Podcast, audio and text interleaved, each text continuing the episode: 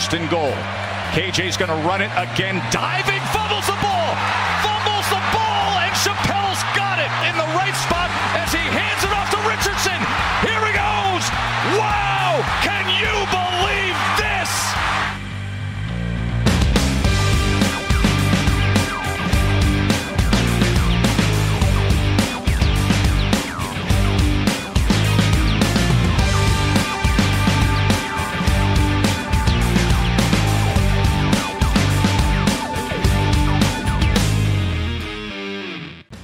Salut à tous et bienvenue pour ce nouveau rendez-vous du podcast Ball, un 232e numéro consacré à la 13e et dernière semaine de saison régulière 2023 avec euh, les belles affiches et les nombreux retournements de situation euh, qui ont animé le Grand 8 national en cette fin de campagne. On parlera bien sûr de The Game, euh, du Iron Ball, d'un match mouvementé du côté du Swamp et des différents enseignements en ce qui concerne donc les qualifications pour les playoffs, les finales de conférence, les potentielles qualifications pour un ball majeur, etc., etc. On parlera bien entendu de FCS avec le début des playoffs de 1AA, donc la deuxième division universitaire, tout cela sans oublier euh, la chronique draft, les prospects euh, chauds du moment et même du coaching carrousel puisque euh, les pions continuent de, tomber, on va dire, sur l'échiquier des coaching staff Made College Football. Pour en parler, on m'accompagne au cours de cette émission, le rédacteur et fondateur de Steve Loopennant, Morgan Lagré est avec moi. Salut Morgan.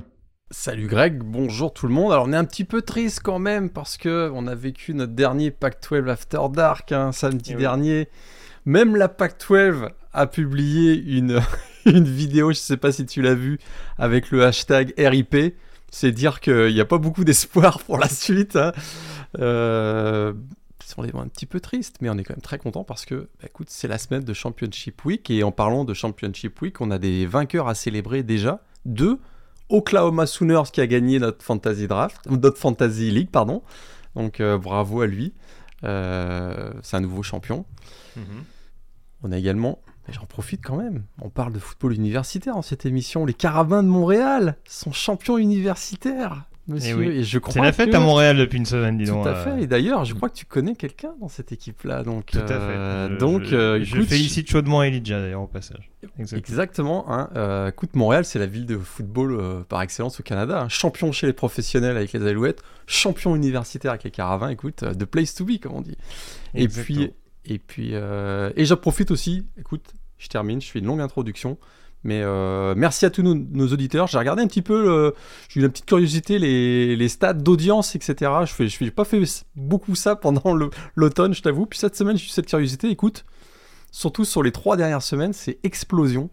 Euh, Est-ce que ça témoigne ou veut indiquer qu'il y, a- un intérêt plus particulier en cette dernière ligne droite de la saison? En tout cas, bah, merci à tous ces nouveaux auditeurs. J'imagine que parmi eux, il y a des nouveaux auditeurs. Et puis merci aux plus fidèles euh, auditeurs de l'émission. Ils se reconnaîtront. Certains sont là depuis avec nous, nous suivent depuis 7-8 ans. Donc, euh, un grand merci. Écoute, parfois on oublie de remercier nos auditeurs, mais Oui. c'est, euh, j'en profite quand même parce que c'est, voilà, c'est, touchant de voir que finalement, ben, on intéresse un petit peu plus que, euh, que, que- que notre cercle que nos cercles d'amis, on va dire. Oui, et puis c'est ce que, que ce qui était prévu de base, parce que c'est vrai que je te rejoins un petit peu, je me joins à toi par rapport à ça. C'est vrai qu'on n'a pas toujours le, la, le, le, le- la, la- comment dire, le, le don de faire un, d'avoir une petite pensée euh, pour, pour les auditeurs, mais c'est aussi, voilà, parce qu'on fait avant tout ça par le plaisir, enfin, pour le plaisir, et c'est vrai qu'on a malheureusement pas toujours ce réflexe que peuvent avoir certains influenceurs de dire attention, euh, continuez, euh, mettez des pouces bleus, etc., etc. On est pas trop dans cette mouvance-là, mais bien entendu, on est très content de vous avoir avec nous. N'hésitez pas à nous laisser vos nombreux commentaires comme vous le faites semaine après semaine. On rentre dans le vif du sujet, Morgane. Avec donc euh, le Grand 8 qui était en piste. Le Grand 8, je le rappelle, donc ce sont ces 8 équipes en course pour euh, le dernier carré euh, des playoffs, hein, ceux qui peuvent légitimement y, y prétendre. On va pas faire injure à, à Liberty ou à Tulane, hein, même si euh, ils sont 0 et 8 victoires respectives, mais a priori c'est dans le Power 5 que ça se joue. Et donc, deux de ces huit représentants s'affrontaient samedi soir française du côté d'Ann Arbor dans The Big House, le remake donc Michigan numéro 3 contre Ohio State numéro 2. Match qui sentait la poudre hein, avec euh, notamment une, une équipe de Michigan qui on le sait est un peu traverse un petit peu des, des, vents un peu contraires depuis plusieurs semaines, avec notamment cette suspension de, euh, de Jim Harbaugh. Hein. On, voilà, on vous rappelle, on vous rappelle pas toute l'histoire, même si euh, voilà, il y a notamment des histoires de, de, de, de vol de signaux euh, sur, sur les bords de touche. Mais ça, on a eu le temps de développer là-dessus et je pense qu'on aura de nouveau la suite de cette affaire dans les prochaines semaines. et de l'autre côté, on avait une équipe d'Ohio State qui était en plein doute. On le rappelle, les deux dernières confrontations entre ces deux formations avaient accouché de deux victoires pour Michigan, avaient permis aux Wolverines de se qualifier euh, pour les playoffs, et il y avait une très grosse pression pour Ohio State parce qu'avec autant d'équipes invaincues dans le top 8, une défaite du donc par conséquence non champion de la conférence Big Ten, Big Ten pouvait donc signifier une élimination quasi certaine. On en parlera tout à l'heure. Il y aura sans doute des scénarios possibles mais une élimination quasi certaine, donc malheur aux vaincus. Et euh, ça a été un match haletant de bout en bout avec une victoire au final de Michigan, 30 à 24. Euh, comment tu analyses globalement cette rencontre? Il n'y a jamais vraiment eu une équipe qui a pris le dessus sur une autre. Ça a été indécis jusqu'au dernier, drive emmené par Ken McCord. Et je vais reprendre euh, ce que. Parce que c'est aussi la, la, la, réflexion que je me suis faite euh, pendant le match et à l'issue du match. Je vais reprendre ce que beaucoup d'observateurs, et vous en avez peut-être lu certains à l'issue de cette rencontre, ce que beaucoup d'observateurs ont remarqué, c'est qu'on a vraiment l'impression, quand même, dans ce match, qu'il y a une équipe qui jouait pour gagner, puis il y avait une équipe qui jouait pour ne pas perdre. Et, et, et ça s'est symbolisé dans certains appels de jeu on, a vu que malgré l'absence de, Jim Harbaugh, donc pour un troisième match consécutif, tu l'as bien expliqué, suspendu, il sera d'ailleurs de retour pour le Big Ten Championship Game la semaine prochaine. Malgré l'absence du head coach des Wolverines, on a senti une équipe de Michigan plus audacieuse. Alors est-ce qu'ils avaient plus les moyens d'être audacieux? Est-ce qu'ils étaient plus en confiance? Est-ce qu'on était un petit peu tétanisé du côté de Ryan Day plus que l'équipe de, Ohio State? Est-ce que c'est Ryan Day qui a été un petit peu tétanisé avec des appels de jeu un petit peu plus conservateurs, on va dire, alors qu'on a été plus audacieux du côté de Michigan? Parce que tu l'as bien dit, ça s'est pas joué à grand chose. Hein. Ohio State n'a pas été ridicule malgré cette troisième défaite en, trois ans dans, deux games. Mais voilà, il y a eu ces petits jeux euh, de, de Michigan. Alors. Euh, on pense à, ces, à ce 3 sur 3 sur quatrième down notamment. Hein, on, est, on, est, allé les jouer ces quatrième down et puis on semblait être bien préparé pour les jouer ces quatrième down. On a même fait... Euh, alors je pense que c'est Jim Harbaugh hein, qui avait laissé quelques petites notes évidemment à, Sharon Moore, mais voilà ce petit passage où on fait jouer Alex Orgy, le quarterback numéro 2 qui vient gagner, euh, euh, qui vient gagner des yards au, sol et puis, aussi cette passe de Donovan Edwards, le running back, pour un, first down de Colston Loveland de 34 yards. C'est ces petites choses-là, parce que le score est de, de 30-24. Ça se joue à pas grand-chose. Euh, on a beaucoup abusé du côté des, Buckeyes, je trouve. Un peu trop abusé de la connexion McCord-Harrison, qui n'a pas d'ailleurs toujours très bien fonctionné. Et puis ça s'est symbolisé sur cette passe de McCord à destination de euh, Harrison en toute fin de match intercepté par Rod Moore qui a scellé le sort du match. Bah, c'est un peu ça. Alors pour, rejoindre ce que tu disais, je te rejoins sur le sur l'idée qu'il y a eu beaucoup plus d'audace hein, globalement du côté de du côté de Michigan, notamment d'un point de vue offensif. Mais c'est vrai que ce match, il s'est avant tout joué mentalement, et euh, c'est vrai qu'il y a quelques il y a quelques éléments de cette partie qui sont assez symptomatiques de ça. Alors malheureusement du côté d'Ohio State, on va on va être obligé d'appuyer un peu là où ça fait mal, et tu commençais un peu à en parler c'est ces prises de décision de Kyle McCord, c'est que en effet, on sait qu'il a, on sait qu'il a joué au lycée avec Marvin Harrison Jr., qu'il y a une connexion naturelle entre les deux hommes. C'est peut-être aussi ce qui a convaincu Ryan Day de lui donner le, le poste de quarterback quand il était en balotage avec Devin Brand, le, le freshman. Mais c'est vrai que malheureusement, cette tendance à pencher un petit peu sur le numéro 18 quand, quand ça commence à être peut-être un petit peu chaud ou quand il faut trouver une, une, une fenêtre de lecture assez rapide, bah, ça a été à double tranchant parce que les deux interceptions sur ce match-là, et elles sont lourdes de conséquences pour Ohio State, les deux interceptions, c'est sur deux lancers à destination du, du, du receveur, du, du Iceman légitime, euh, du Iceman Trophy légitime de cette saison, je reste dire. Euh, même si certains vont voir du côté de Bâton Rouge. Euh, voilà. Ça, c'est, ou ailleurs. La petite parenthèse. Ou ailleurs, ou ailleurs, exactement. Ça, c'est pour la petite parenthèse hater. Il n'y a pas de raison qu'il n'y en ait que pour Texas.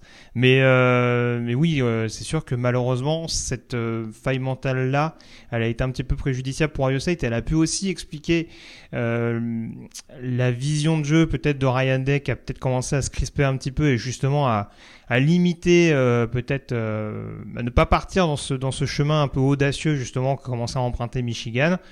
Et à l'inverse, oui, tu le disais, on a, on a une équipe des Wolverines qui paradoxalement, même avec les, les soucis qu'il y a actuellement au niveau du coaching staff, en, tout cas les soucis apparents hein, de l'extérieur, parce que manifestement en interne ça a l'air de bien se passer, euh, ils étaient très très bien rodés. Il y a un gros coup du sort pendant ce match-là, c'est la sortie de Zach Zinter sur blessure.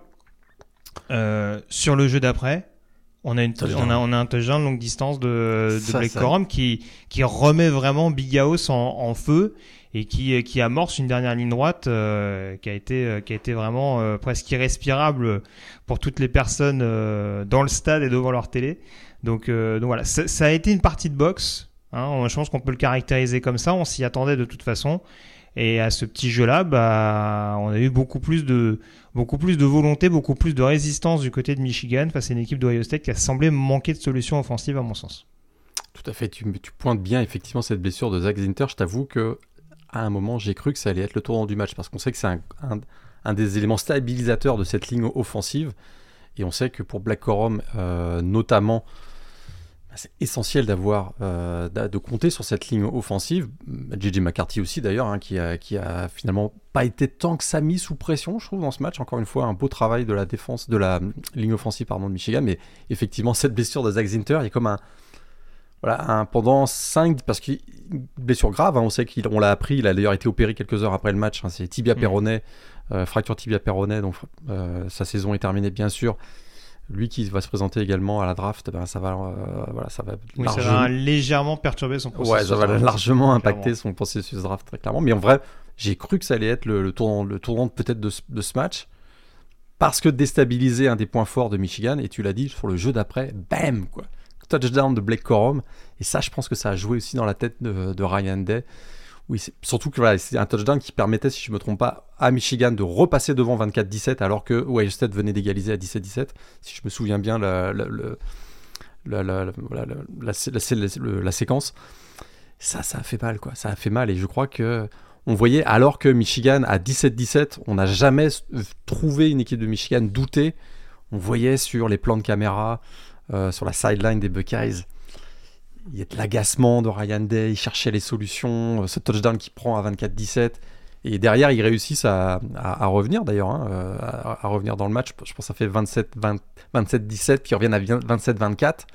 Encore une, fois, encore une fois avec Marvin Harrison Jr. Mais il y avait voilà, il y, avait cet agacement, il y avait ce, manque de confiance. Ryan Day qui était une pression énorme. D'ailleurs, cette défaite peut-être met son job en, en, péril, on va le dire franchement. Euh, parce que euh, bah, parce que c'est 4 matchs face à Michigan, une victoire, 3 défaites. Et si, on étend un petit peu plus la logique, c'est deux victoires, euh, victoires et 6 défaites face à Michigan et les matchs de playoff. Ça fait pas le figure par rapport à Urban Meyer qui, son, son, prédécesseur, avait gagné, je crois, 6 sur 6 face à Michigan. Et d'ailleurs, avant l'arrivée de Ryan Day, encore une fois, de mémoire, Ohio State avait battu Michigan 14 fois sur 15. Donc à un moment donné, euh, oui, on peut pas se permettre. voilà, on peut pas se permettre. Hmm. Ah oui, au stade, on peut pas se permettre ça. Et, et, en plus, c'est vrai que alors ça rejoint un petit peu parce que on le disait, il y, y, a des moments où Michigan a su euh, a su mettre le petit coup derrière la tête d'Ohio State. On parlait du touchdown de de Blake Corum. Il y a aussi il y a aussi un scénario en première mi-temps notamment où tout tourne bien. C'est-à-dire que il y a cette intercession de, Will Johnson, mais derrière, il y a un touchdown qui est accordé à Michigan, mais qui est extrêmement controversé parce que ça se joue vraiment à un micro centimètre. Euh, il y a le touchdown qui est validé pour Roman Wilson, alors que très clairement, euh, les arbitres auraient pu siffler d'un côté ou de l'autre, avec potentiellement une interception de, je crois que c'est Denzel Burke qui est au duel avec, euh, avec Wilson sur cette séquence-là. Donc vraiment, là aussi, il y a des éléments qui font que du côté d'Ohio State, on et je dirais pas on a pu se sentir accablé, mais avec un, avec un niveau défensif comme celui qui était affiché par les, par les Buckeyes, prendre ces deux touchdowns plus la course de Blake Corum qui suit la blessure de Zach Zinter, là honnêtement, je pense qu'il y a un moment où on s'est dit bon, euh, on a beau essayer plein de trucs, on a beau essayer de, de bloquer un maximum euh, les différentes possibilités de Michigan, il y a toujours un moment où ils arrivent à trouver une solution du chapeau, même si c'est euh, à la rage, même si c'est extrêmement compliqué, ils arrivent quand même à trouver des solutions. Et ça, mine de rien, mentalement, je pense que dans les têtes de part et d'autre, ça joue. Et pourtant, il y a un dernier drive il y a un dernier drive où euh, il leur reste euh, une minute, hein, puisqu'il y a un field goal. Donc il y a eu un- une super possession, de, une super belle possession de Michigan en toute fin de match, toute fin de quatrième quart-temps, qui a amené un field goal pour porter le score à 7 minutes 30-24. avec le fameux, euh, avec le fameux Voilà, course, course, course, course, course. Exactement. Ils ont rejoué la, la partition de la semaine euh, précédente euh, lorsqu'ils avaient fait couru euh, 30 fois face à, face à Penn State. Euh, il reste une minute. Écoute, euh, ils, ont- ils sont remontés jusqu'aux 37 yards quand même, hein, les Buckeyes. 37 Mhm. yards de, de, de Michigan. Avec deux longs. Ça, bon, ça a joué sur Julian Fleming et Marvin Harrison. Je pense que c'est deux passes de plus de 20 yards à chaque fois. Très clairement, on voulait protéger la, la- on voulait protéger la end zone du côté de Michigan, donc on n'a pas forcément euh, couvert le jeu intermédiaire. On voulait surtout couvrir la- un potentiel touchdown longue distance euh, dans un premier temps, hein, puisque accorder un field goal c'était finalement synonyme de victoire. Donc, euh, mais ils sont remontés aux 37 yards, donc ils se sont mis dans une situation, euh, les Wolverines se sont mis dans une situation où, euh, ben, en, en 1 contre 1, euh, Marvin Harrison dans la end zone en 1 contre 1, j'aime pas trop quoi. donc, donc, donc écoute, ils sont pas passés si loin que ça les Buckeyes. C'est vrai qu'ils ont eu, pour, pour rebondir sur ce que- ce que tu disais à l'instant, ils ont eu, ils ont eu deux trois petits coups derrière la tête au cours de la rencontre où ils se sont dit quoi qu'on tente, euh, Michigan réussit à repasser devant. La réalité, c'est qu'ils ont quand même eu une opportunité de l'emporter euh, en, toute fin de match.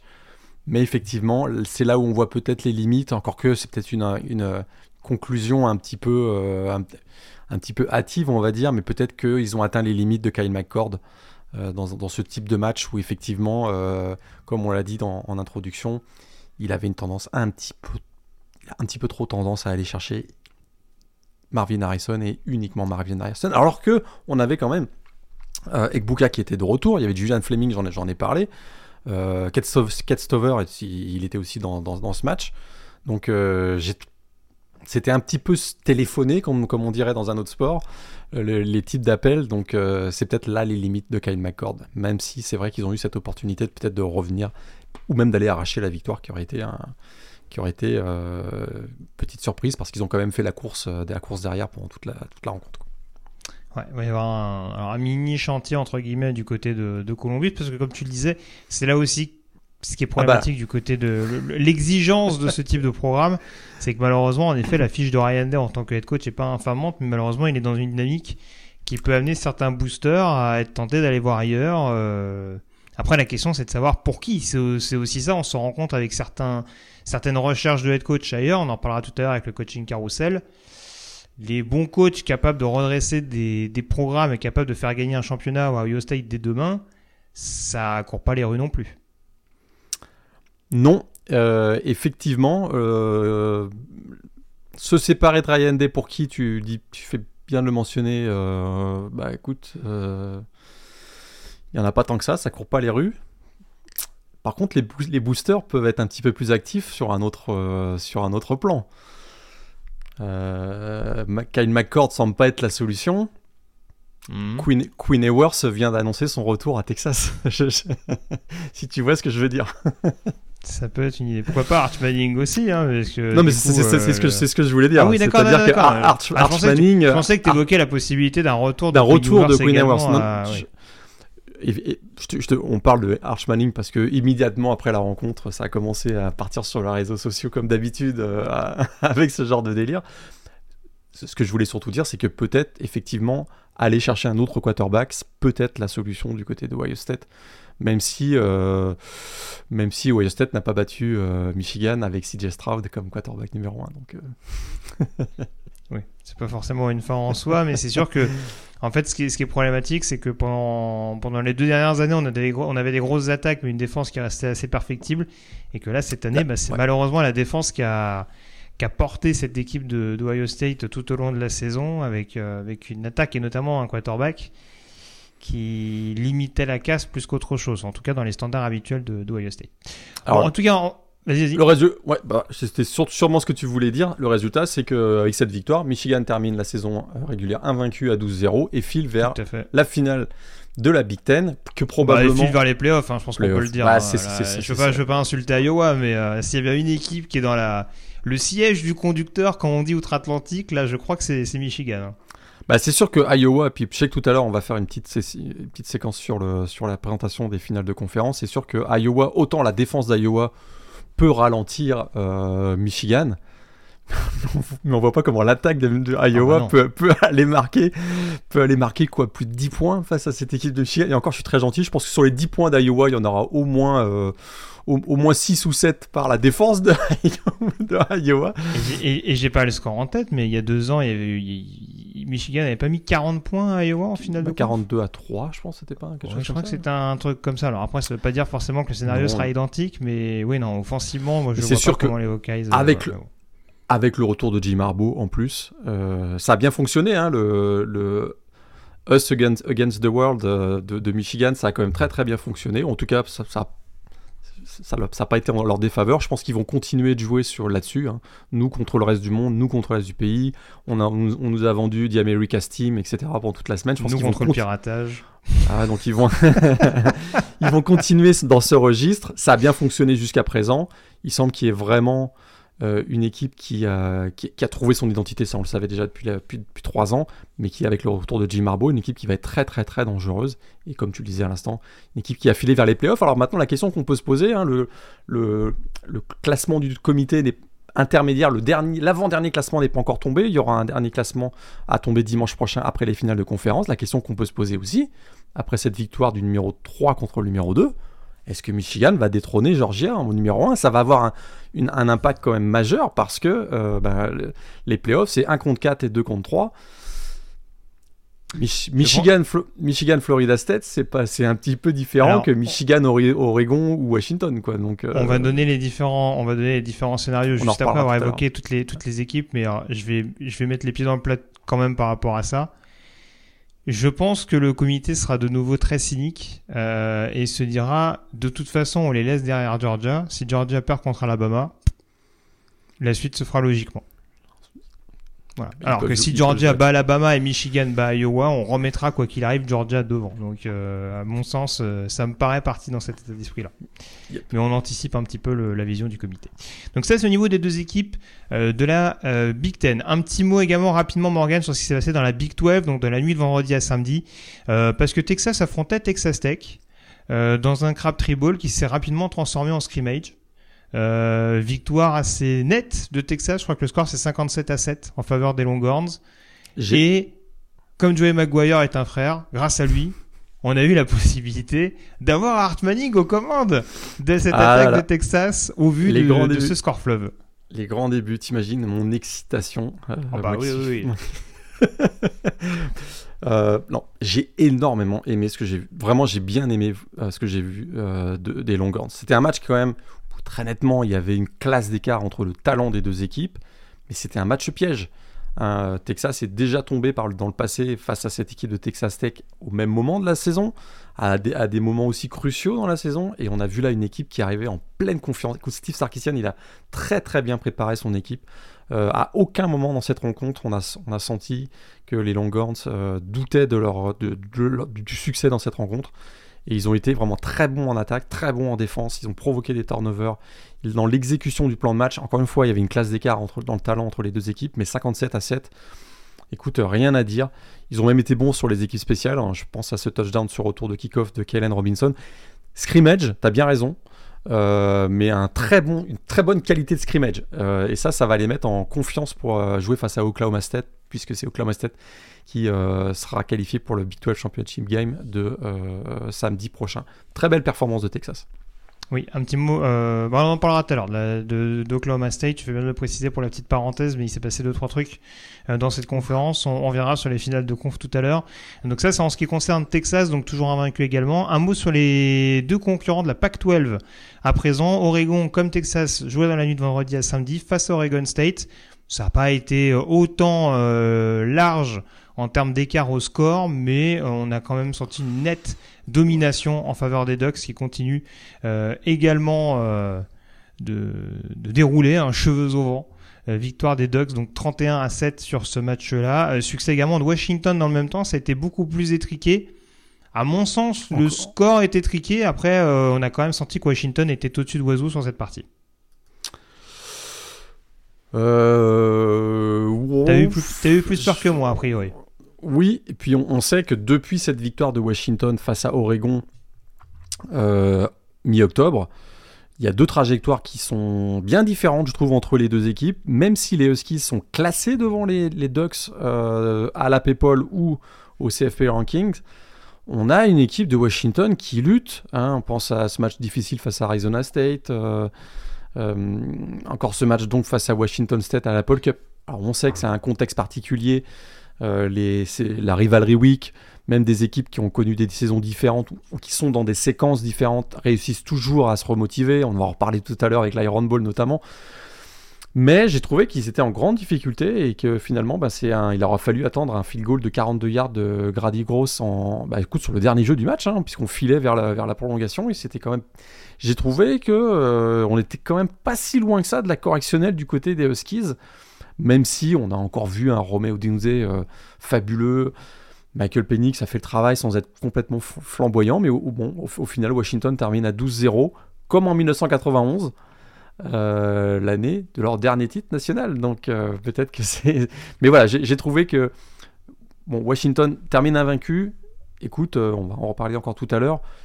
Depuis le 14 octobre et ce match remporté par Washington face à Oregon, je trouve qu'Oregon est beaucoup plus, euh, a beaucoup plus de, de punch en attaque, en défense sur les équipes spéciales et plus de conviction. Une équipe qui a l'air d'être, qui arrive encore, en tout cas, en confiance dans cette finale de conférence Pac-12. Encore une fois face à Oregon State, on a vu un très très bon Bonix, il hein, n'y a, a, rien à dire.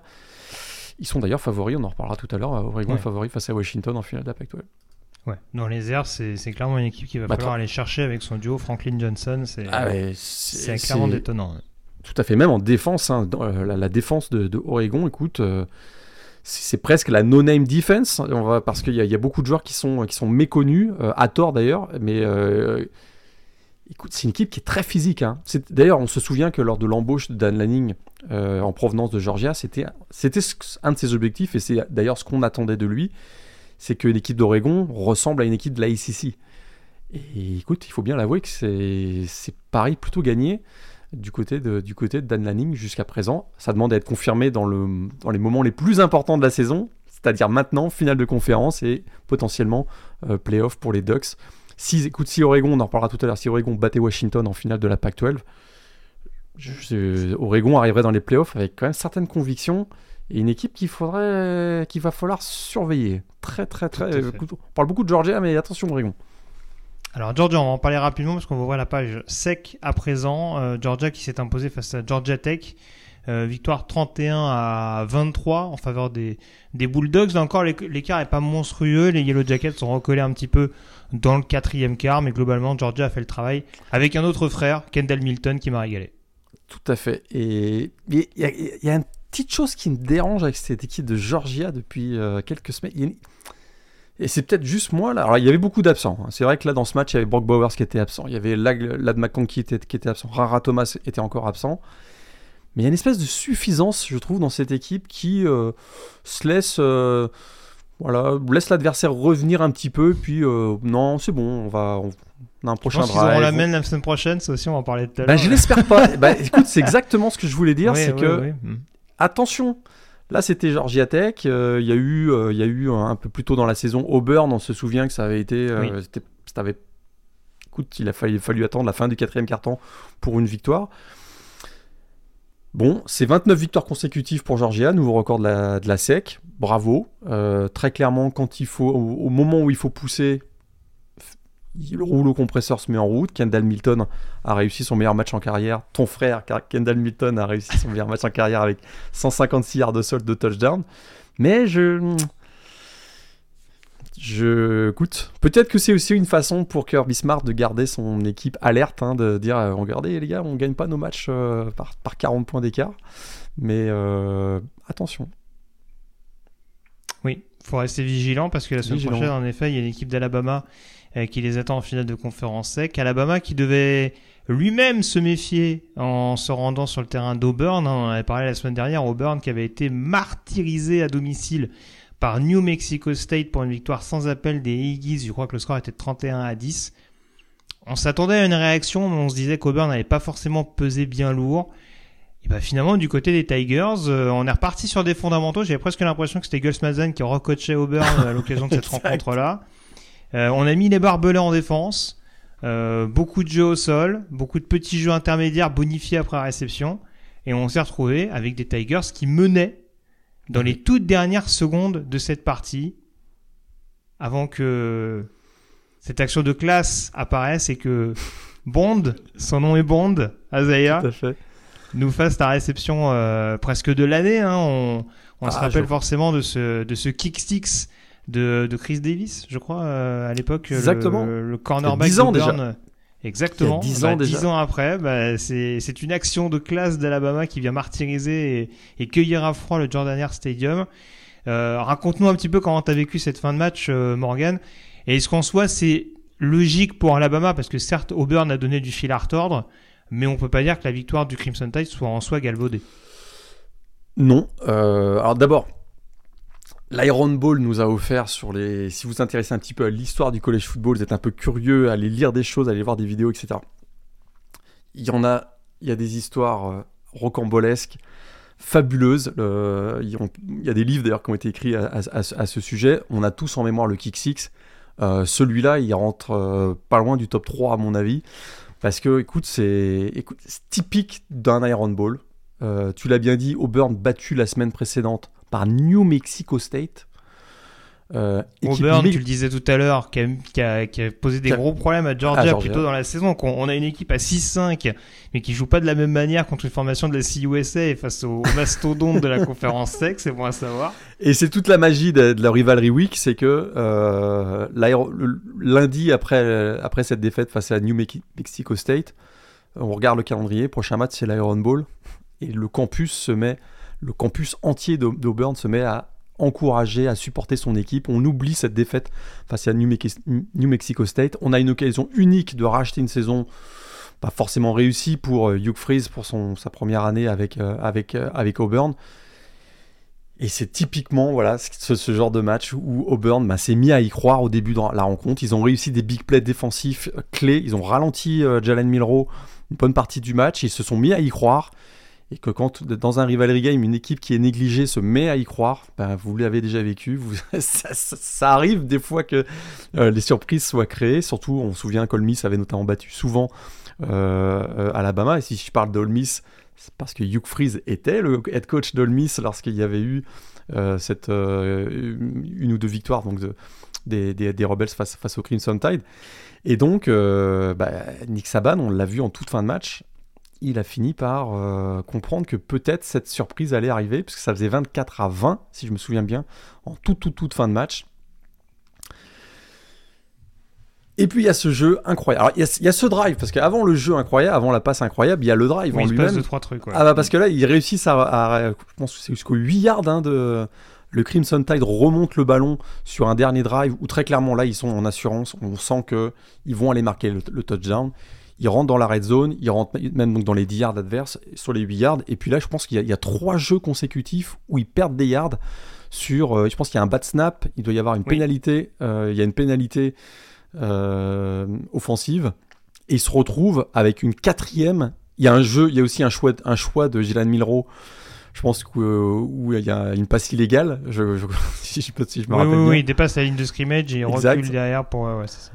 Et alors là, c'est incroyable. Alors qu'ils étaient à 8 yards, avec un first down sur les 8 yards adverses, ils se retrouvent avec une quatrième et 31 à faire.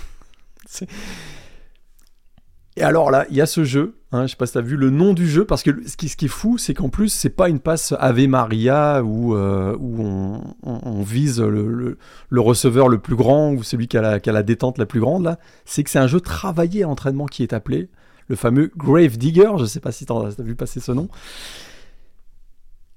Habituellement, quand ils ont, euh, quand ils travaillaient ce jeu le, jeudi ou vendredi, dans des situational euh, play, euh, c'était pas forcément Isaiah Bond qui était visé, c'était plutôt Jermaine Burton. Et puis là, il y a cette inspiration de Jalen Milrow qui, euh, voit sur le côté gauche, en fond de end zone, Isaiah Bond prend de, prend de l'ascendant sur son défenseur direct et il balance la passe.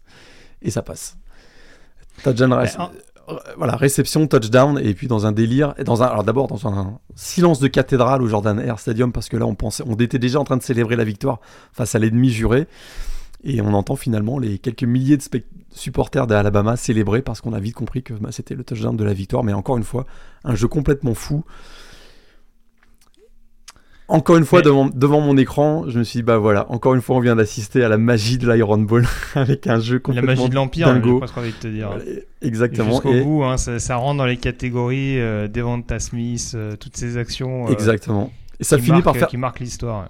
Ça a fini par faire sourire, je termine là, ça, ça a quand même fini par faire sourire Nick Saban parce que lui-même devait se dire ce, ce, sport est quand même bien malade, quoi. Parce que. Ah, c'est sûr. Là, en tout cas, il n'y en a pas beaucoup qui auraient mis une pièce là-dessus sur une quatrième et, et 31. Alors, ce qui est terrible sur cette séquence, c'est que. Bon, après, ça a été décortiqué, etc. etc. Alors, sur la défense, notamment mise en place par Auburn, par Auburn pardon, sur ce dernier jeu. Moi, alors, j'entends ce qui est dit sur le fait qu'on met que trois joueurs sur la ligne défensive, euh, qu'on laisse énormément de temps à Jalen Milrow de lancer. Je crois qu'il y a 6 secondes pour enclencher le mouvement et, avoir la possibilité de d'identifier une, une, fenêtre de lecture satisfaisante. Mais enfin, quand même, je vois pas très bien ce que la défense d'Auburn peut faire. Il y, a, il y a une précision sur le lancer qui est quand même assez extraordinaire. Je veux dire, là, pour réussir à la placer à cet endroit-là, avec la pression du cornerback, avec le peu d'espace qu'a Isaiah Bond à sa disposition, certes, on peut, on, on, peut trouver à redire plein de choses sur éventuellement ce qu'a mis en place le coordinateur défensif de Ron Roberts, mais c'est aussi sublimé par, par ce qui arrive à, trouver comme solution euh, Jalen Milrow sur cette séquence-là, surtout que comme tu le disais, c'est pas forcément le joueur le plus grand, le joueur forcément taillé sur sur ce jeu prédéfini là, et c'est non seulement une improvisation euh, qui est qui est bien trouvée, euh, avec la pression qui est celle de, de ce type de jeu là. Enfin, moi, je trouve qu'on passe un peu trop sous silence. Enfin, en tout cas, beaucoup d'observateurs aux États-Unis passent peut-être un peu trop sous silence le fait que, bah, quand c'est bien exécuté, on peut mettre plein de choses en place en face, et bah pour le coup ça a été euh, ça a été euh, maîtrisé par l'attaque d'Alabama ou en tout cas ça a été annihilé comme il fallait. Certes, DJ James c'est pas le cornerback le plus le plus grand de cette équipe d'Auburn. En plus, c'est un peu dommage que ça tombe sur lui parce que c'est clairement pas le, plus mauvais defensive back d'Auburn cette saison. Tout à fait. Mais, euh, mais voilà, ça se joue après sur. C'est de la bataille en un contre un et c'est une question de timing et de précision, ce qu'a réussi à faire Milro.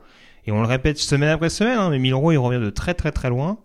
Euh, quand on voit ce qu'on lui a mis sur le dos. Alors, ça fait peut-être aussi écho à ce qui se passe avec Tomiri. C'est peut-être qu'on en reparlera tout à l'heure, hein, du coordinateur offensif d'Alabama et, ancien hosté de Notre-Dame. Mais en tout cas, la, collaboration entre les deux hommes bah, continue de porter ses fruits et notamment de nous offrir un Jalen Milro euh, capable vraiment de, de n'importe quel coup d'éclat, preuve en est. Et je trouve qu'on passe aussi sous silence le travail d'ajustement qui, a été réalisé par le coaching staff d'Alabama, parce que très clairement, le soir du match à South Florida, on n'était pas loin du chaos et on parlait de la fin de l'Empire. Ils ont su euh, analyser, écoute, et même être clairvoyants sur quels sont les, les, capacités de cette équipe. Et écoute, c'est une dixième victoire consécutive. Dans ces dix victoires consécutives, il y en a certaines qui sont extrêmement convaincantes. Ils ont vraiment ajusté, euh, ajusté leur système offensif. Là où on peut avoir quelques petites interrogations, c'est parfois il y a des passages à vide en défense. On l'a encore vu parfois sur certains drives face à Auburn. Il n'y a pas cette constance dans, l'effort en défense. Ça risque difficile face à Georgia euh, samedi prochain si, si, si effectivement il, y a des trous d'air comme ça pendant un quart temps. Euh, les points risquent de, s'accumuler assez vite pour Georgia. Mais le, boulot réalisé par le coaching staff, et encore une fois, Nick Saban, écoute, c'est, certes, oui, il y a des recrutements fabuleux, mais après un, début de saison aussi euh, catastrophique, une défaite en plus à domicile face à Texas, bah écoute, c'est une équipe qui termine avec 11-1, quoi. Ils sont 11-1 et ils sont à un match d'aller en playoff encore. Et S'ils battent Georgia euh, euh, samedi prochain, ils seront en playoff, on, on est certain. Mhm. On ne peut pas écarter le champion de la SEC des playoffs, c'est impossible. Et ils démarreraient les playoffs euh, pas comme des négligés absolus, quoi. Avec une vraie chance de gagner et d'aller, d'aller au, bout. Un Jalen Miro, écoute, oui, il peut parfois être un peu agaçant, mais il a beaucoup progressé sur ce match-là. Écoute, il fait encore près de 400 yards offensifs. Avec, c'est, un, c'est un joueur qui, très clairement, a trouvé sa place dans cette équipe-là oui, il y qui commence à mieux, qui commence, pardon, je finis, qui commence à mieux, à mieux comprendre ses limites, je pense, mm. euh, et qui, euh, et qui a appris. Il a beaucoup appris Il a été un petit peu arrogant en fin, en fin de match. Il faudra qu'il fasse attention dans les, dans les entrevues d'après-match. Mais, mais c'est un joueur qui, très clairement, a appris au cours de cette saison. Euh, voilà, c'est pas, pas Joe Burrow. Hein, c'est un autre type de joueur. C'est pas non plus. Euh, voilà, c'est pas Bryce Young, son prédécesseur, c'est un autre type de joueur, mais il a beaucoup, beaucoup appris. Et écoute, c'est une équipe qui semble être atteindre son, son pic, comme on l'a dit la semaine dernière, au bon moment, malgré ce match qui a été difficile face à Auburn. Mais j'avais juste précisé sur Jalen Miro, mais ce que je trouve intéressant, c'est qu'en effet, ce qu'on pouvait lui reprocher au début de saison, c'est ce côté un peu poulet sans tête. C'est-à-dire le côté, bah, j'ai pas de solution, je cours. Ce qui est intéressant, c'est qu'on voit qu'il passe beaucoup plus, qu'il force pas forcément les, les, jeux. Alors après, il y a une alternance qui a réussi à être mise en place aussi de la part de, de Tomiris. Mais c'est là aussi, ça rejoint un peu ce que tu disais sur le fait de trouver ses limites. C'est-à-dire que voilà, il connaît son point fort, mais c'est pas pour autant qu'il va en surabuser, ni qu'il va se, ni qu'il va partir sur une, sur une, caricature de, bah, je suis quarterback, on attend de moi que je lance plus, donc je vais forcer des lancers. Parce que c'est pas ça en fait. Et la, force qu'il arrive à avoir, cette force de caractère, je trouve, de, de, sa part dans, dans cette, dans cette euh, deuxième partie de saison bien meilleure du côté d'Alabama, c'est de trouver le, le, juste milieu, voilà, le juste, le juste compromis et d'être vraiment une, la principale clé offensive d'Alabama depuis le début de la saison. Et, et, sans forcément les statistiques, il y a un côté un peu Jaden Daniels dans la, dans la progression de, de Jalen Milrow. C'est pas aussi sensationnel d'un point de vue chiffré, mais il y a ce côté en effet où on sait qu'il peut découper de manière assez juste les défenses dans n'importe quel secteur de jeu, et c'est aussi là que ça va être un joueur extrêmement dangereux, et en finale de conférence, et après derrière, ou en playoff, ou en bowl majeur, parce qu'a priori, Alabama jouera au moins un bowl majeur, je pense, en, fin d'année. Donc ça va être quand même, ça va être quand même à prendre en considération. On termine avec la dernière équipe de ce grand 8, Morgan, avec Florida 7 qui se déplaçait, du côté du Swamp dans euh, cette, rivalité ancestrale avec euh, notamment les Gators qui étaient en dos au mur à l'issue de cette rencontre, en tout cas à l'orée de cette rencontre, avec un bilan de 5 victoires pour 6 défaites. Une défaite les écartait de toute possibilité de jouer un bowl en fin d'année. Florida State, on l'avait précisé la semaine dernière, jouait sans son quarterback titulaire Jordan Travis, donc blessé la semaine dernière euh, face à North Alabama et out jusqu'à la fin euh, de la saison. On a d'ailleurs senti des joueurs de Tallahassee assez fébriles en première mi-temps, extrêmement bousculés. Alors t'as pas l'air d'accord, il y a 12-0 au tableau d'affichage pour Florida assez rapidement. Euh, maintenant, si j'ose une image, parce que c'est peut-être un petit peu ce qui a rattrapé les Gators sur ce match-là, j'ai l'impression qu'on a mis le mouchoir sur la bouche des Seminoles mais qu'on a oublié le chloroforme. On peut dire ça, écoute, on peut dire ça comme ça. Oui, là où j'ai tiqué un petit peu sur fébrile, c'est j'ai pas senti de la fébrilité. Et d'ailleurs là encore une fois, c'est une fantastique histoire d'ajustement dans ce match. C'est qu'on a peut-être un petit peu trop appliqué la même la méthode qu'on utilisait avec Jordan Travis à Tate Rodmaker, donc son, successeur, et que ça n'a pas fonctionné. En début, de match, ça n'a pas fonctionné. On a vu que Tate Rodmaker, bah écoute, on s'en doutait un petit peu. Hein. il, y avait une ambiance très hostile au Swamp dans ce, dans ce, Sunshine Showdown qui était l'occasion unique pour Florida de rattraper sa saison. Hein. Quoi de mieux que de priver l'ennemi euh, juré Florida State d'une potentielle participation en playoff tout en s'assurant sa propre participation dans un bowl, hein, il faut le rappeler. Donc euh, il y avait quand même un environnement qui n'était pas favorable pour Ted, Rothmaker et on l'a un petit peu trop exposé, je trouve, du côté des Seminoles en début de match. Euh, peut-être que c'est Ted Rothmaker qui lui-même d'ailleurs s'est un petit peu trop exposé en voulant trop rapidement prendre confiance dans le jeu intermédiaire, dans les passes, etc. Et que la, conséquence face à une équipe extrêmement physique, parce que y a beaucoup de reproches à faire aux Gators, notamment à son head coach Billy Napier, mais la réalité c'est que c'est une équipe qui reste quand même très athlétique et qui en début de match a gagné la bataille de scrimmage sur la ligne de la ligne de scrimmage très très clairement, que ce soit en attaque ou en défense. Mais il y a eu des, ajustements des Seminoles. Et on a tout misé sur du bon vieux euh, old school football ou smash mouth football. On a donné le ballon à Trey Benson, trois touchdowns dans ce match et on a tout misé sur euh, parce qu'on a tout misé sur la défense. On n'a pas hésité euh, à punter, même dans des situations où euh, ils étaient un petit peu en retard, ils auraient pu aller peut-être aller jouer la quatrième, etc. Non, non, on a punté en se disant on va aller gagner le match par la défense et c'est ce qui s'est passé parce que les Gators sont finalement. Alors les Gators étaient privés aussi de leur quarterback numéro 1, il faut quand même le rappeler, mmh. un Merz qui était blessé. Mais on a fait confiance à la défense du côté des Seminoles et c'est passé. J'ai trouvé que dans un environnement, encore une fois, qui était très hostile, qui avait une ambiance de folie samedi soir au Swamp, bah écoute, sans Jordan Travis, c'est une équipe qui vient de gagner encore une fois. Hein, et qui, qui va jouer face à Louisville en filas de la CC avec un billet pour les playoffs au bout parce que malgré l'absence de, de, Jordan Travis, je vois pas comment le comité pourrait écarter Florida State avec un bilan de 13-0. J'ai trouvé finalement que Florida State, ça a été difficile, très clairement, mais encore une fois, bah, ils se sont ajustés, ils ont donné le ballon à Trey Benson qui a fait le boulot, et puis derrière, ben écoute, ils vont gagner le match, et 24-15, ça finit. C'est un, ajustement un peu curieux quand même, parce que tu le disais, c'est vrai que, en effet, ça a mieux tourné, notamment euh, quand on s'est appuyé sur le jeu au sol. Bon, il y a eu beaucoup de pénalités euh, qui ont coûté très très cher à Florida. Indiscipline vraiment chronique en deuxième mi-temps qui a, été fatale aux, joueurs de Billy Napier.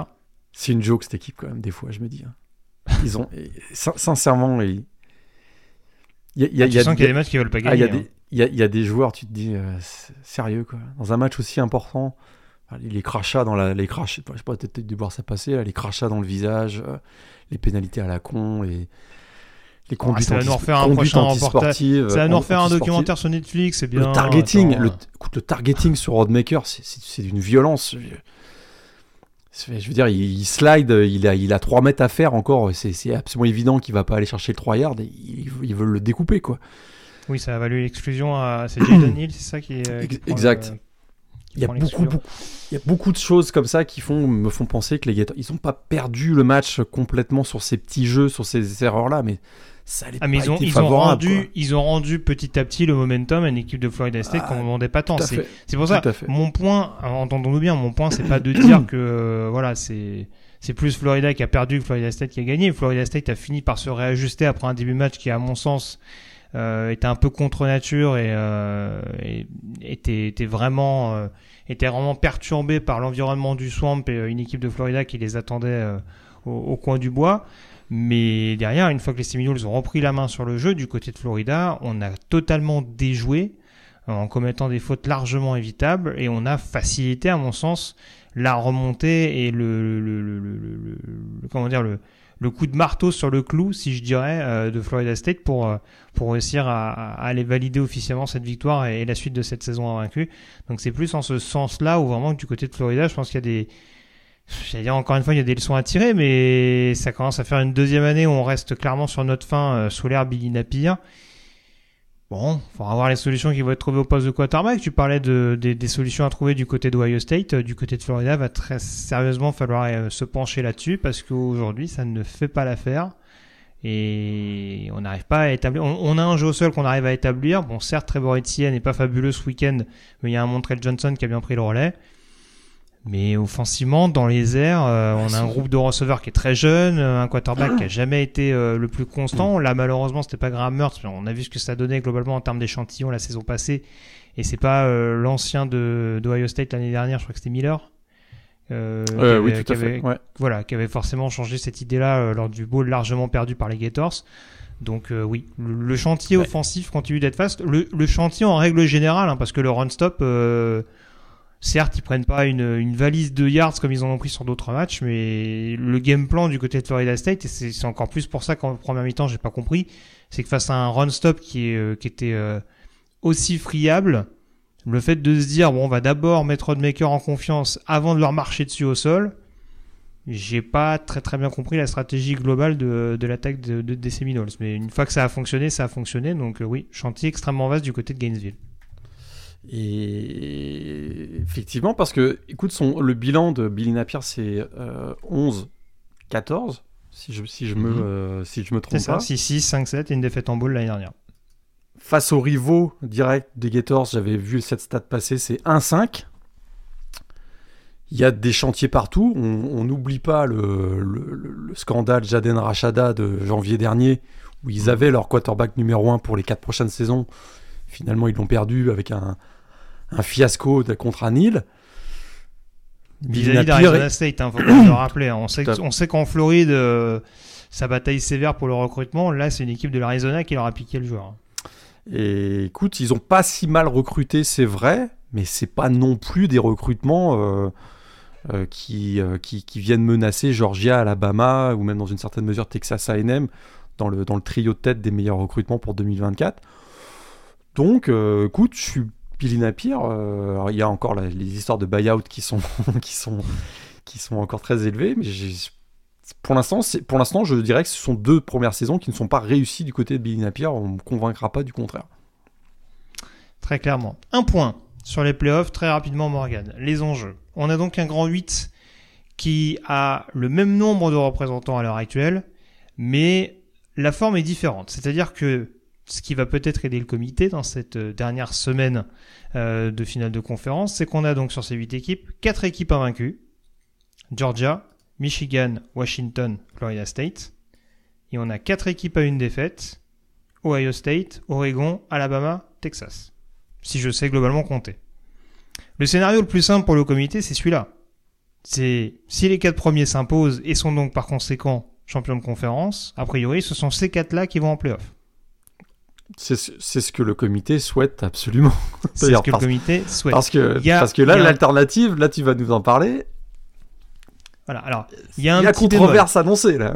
Il y a un léger petit bémol, c'est si Florida State gagne en étant champion invaincu, ça tu peux t'en parler il y a quelques secondes, et si Texas est champion de la Big 12 avec une défaite. Où là, potentiellement, on peut dire, oui, mais le calendrier de Ah. Texas a été plus relevé, oui, mais ils, ont, ils sont dans une conférence peut-être un peu plus relevée que la, que la CC. Ça peut être une donnée à, pre- à- à prendre en considération. Maintenant, à partir du moment où Florida State est invaincu, je vois pas comment pourrait y avoir débat. Ouais, puis surtout qu'actuellement, euh, il y a trois places d'écart quand même. S'il y avait un doute, euh, s'il y avait un doute dans la tête du comité, euh, il n'y a pas trois places, il y a deux places d'écart, pardon. Euh, S'il y avait un doute, ils auraient mis Texas plus proche de Florida State, peut-être. Mais tu as tout à fait euh, bien résumé la, situation, surtout qu'il pourrait y avoir, on en avait parlé la semaine dernière, le, doute dans la tête du comité euh, de mais Florida State sans Jordan Travis, c'est pas vraiment le Florida State qu'on a vu jusqu'à présent. D'ailleurs, ça s'est concrétisé aussi par le fait que dans le dernier classement, Washington est passé devant Florida State. Et, euh, ils ont, ils ont, ça a été déclaré après l'annonce du, du dernier classement que, Floride, que l'absence de Jordan Travis n'avait rien à voir avec euh, le fait que Washington soit passé devant Florida State. Et j'y ai cru qu'à moitié. Mais, mais- mais- c'est juste moi peut-être, mais j'y ai cru qu'à moitié. Donc, effectivement, Florida State à 13-0 contre Texas à 12-1 c'est pas idiot de, se poser la question, même si les premiers éléments de ce qu'on a vu jusqu'à présent dans le, la publication du, classement par le CFP nous laissent penser que les Seminoles seraient plutôt favorisés. Mais il y a d'autres scénarios dont il va nous parler tout de suite. Voilà, alors il y a d'autres scénarios. On va pas rentrer trop trop dans le détail non plus, parce que sinon on va finir par perdre les auditeurs. Un scénario simple concernant les équipes, parce que là, du coup, je parlais des équipes qui sont invaincues, qui doivent donc gagner leur match pour être assurées de se qualifier en playoff. Donc là, c'est un scénario assez euh, simple. Texas, je l'ai dit, il y a la nécessité de s'imposer en espérant ou un bon traitement par rapport à Florida State, même invaincu, ou en espérant tout simplement une défaite des trois devant. Sauf que même si les trois devant perdent, ça dépend qui perd. Parce que si Georgia perd contre Alabama ou si euh, Washington perd contre Oregon, et bah alors Texas sera sans doute pas dépassé par Alabama, je ne le pense pas en tout cas. Par contre, Bah, si Oregon gagne, bah, c'est possible attends, qu'Oregon que- passe devant Texas. Al- Alabama passerait, passerait devant Texas? Je te, tu me rappelles le score du match Texas-Alabama cette saison? J'ai un doute, c'est 37-27 J'ai un doute, je sais- Mais Texas a battu. Non, ce que je voulais surtout dire, c'est Oui, que Texas a battu Alabama. Bah, c'est bah, c'est en- c'est en- c'est- c'est là, c'est là qu'ils m'ont proposé. C'est-à-dire que, Alors- à mon sens, le champion de la Pac-12, si Oregon bat Washington, je pense qu'Oregon peut passer et devant Washington et devant Texas, même si Texas est champion de la Big 12. Par contre, si Alabama bat Georgia, tu le disais tout à l'heure, il y a quand même 9,9 chances sur 10 que le champion de la SEC, donc Alabama, à une défaite, soit qualifié en playoff. Oui. Mais du coup, si Texas est aussi à une défaite euh, et champion de conférence, je vois pas comment Texas pourrait être derrière Alabama.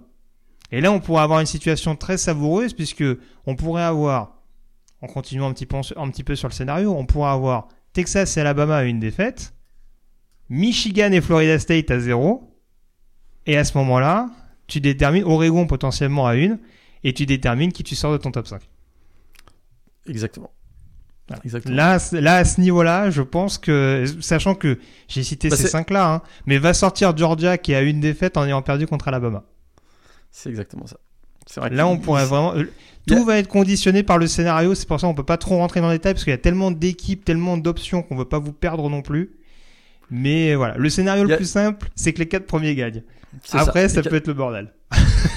Exactement. si, les, si les quatre premiers gagnent, c'est simple. Donc on rappelle, hein, les quatre premiers seraient Georgia, Michigan, Washington et Florida State. Là, si ça, ça gagne, on a, on a un de quatre qualifiés. Il n'y a même pas, de- il y a, il y a- Mais- il y a pas de prise de tête. Derrière, le scénario, le, on a du mal à voir Mich parce que tu n'as pas parlé d'un scénario encore plus chaotique. C'est Michigan battu par Iowa en, en finale de la Big Oui, Ten. ouais, ça, ça, on a du mal à y croire. Alors, on a du mal. Ça, on a du ça, mal. ça, ça va rejoindre ce que je dis, ce que, ce que j'allais préciser dans la foulée. Mais déjà, ce qu'il faut garder à l'esprit, et ça faisait écho un petit peu à ce qu'on disait, le champion de la SEC sera en playoff.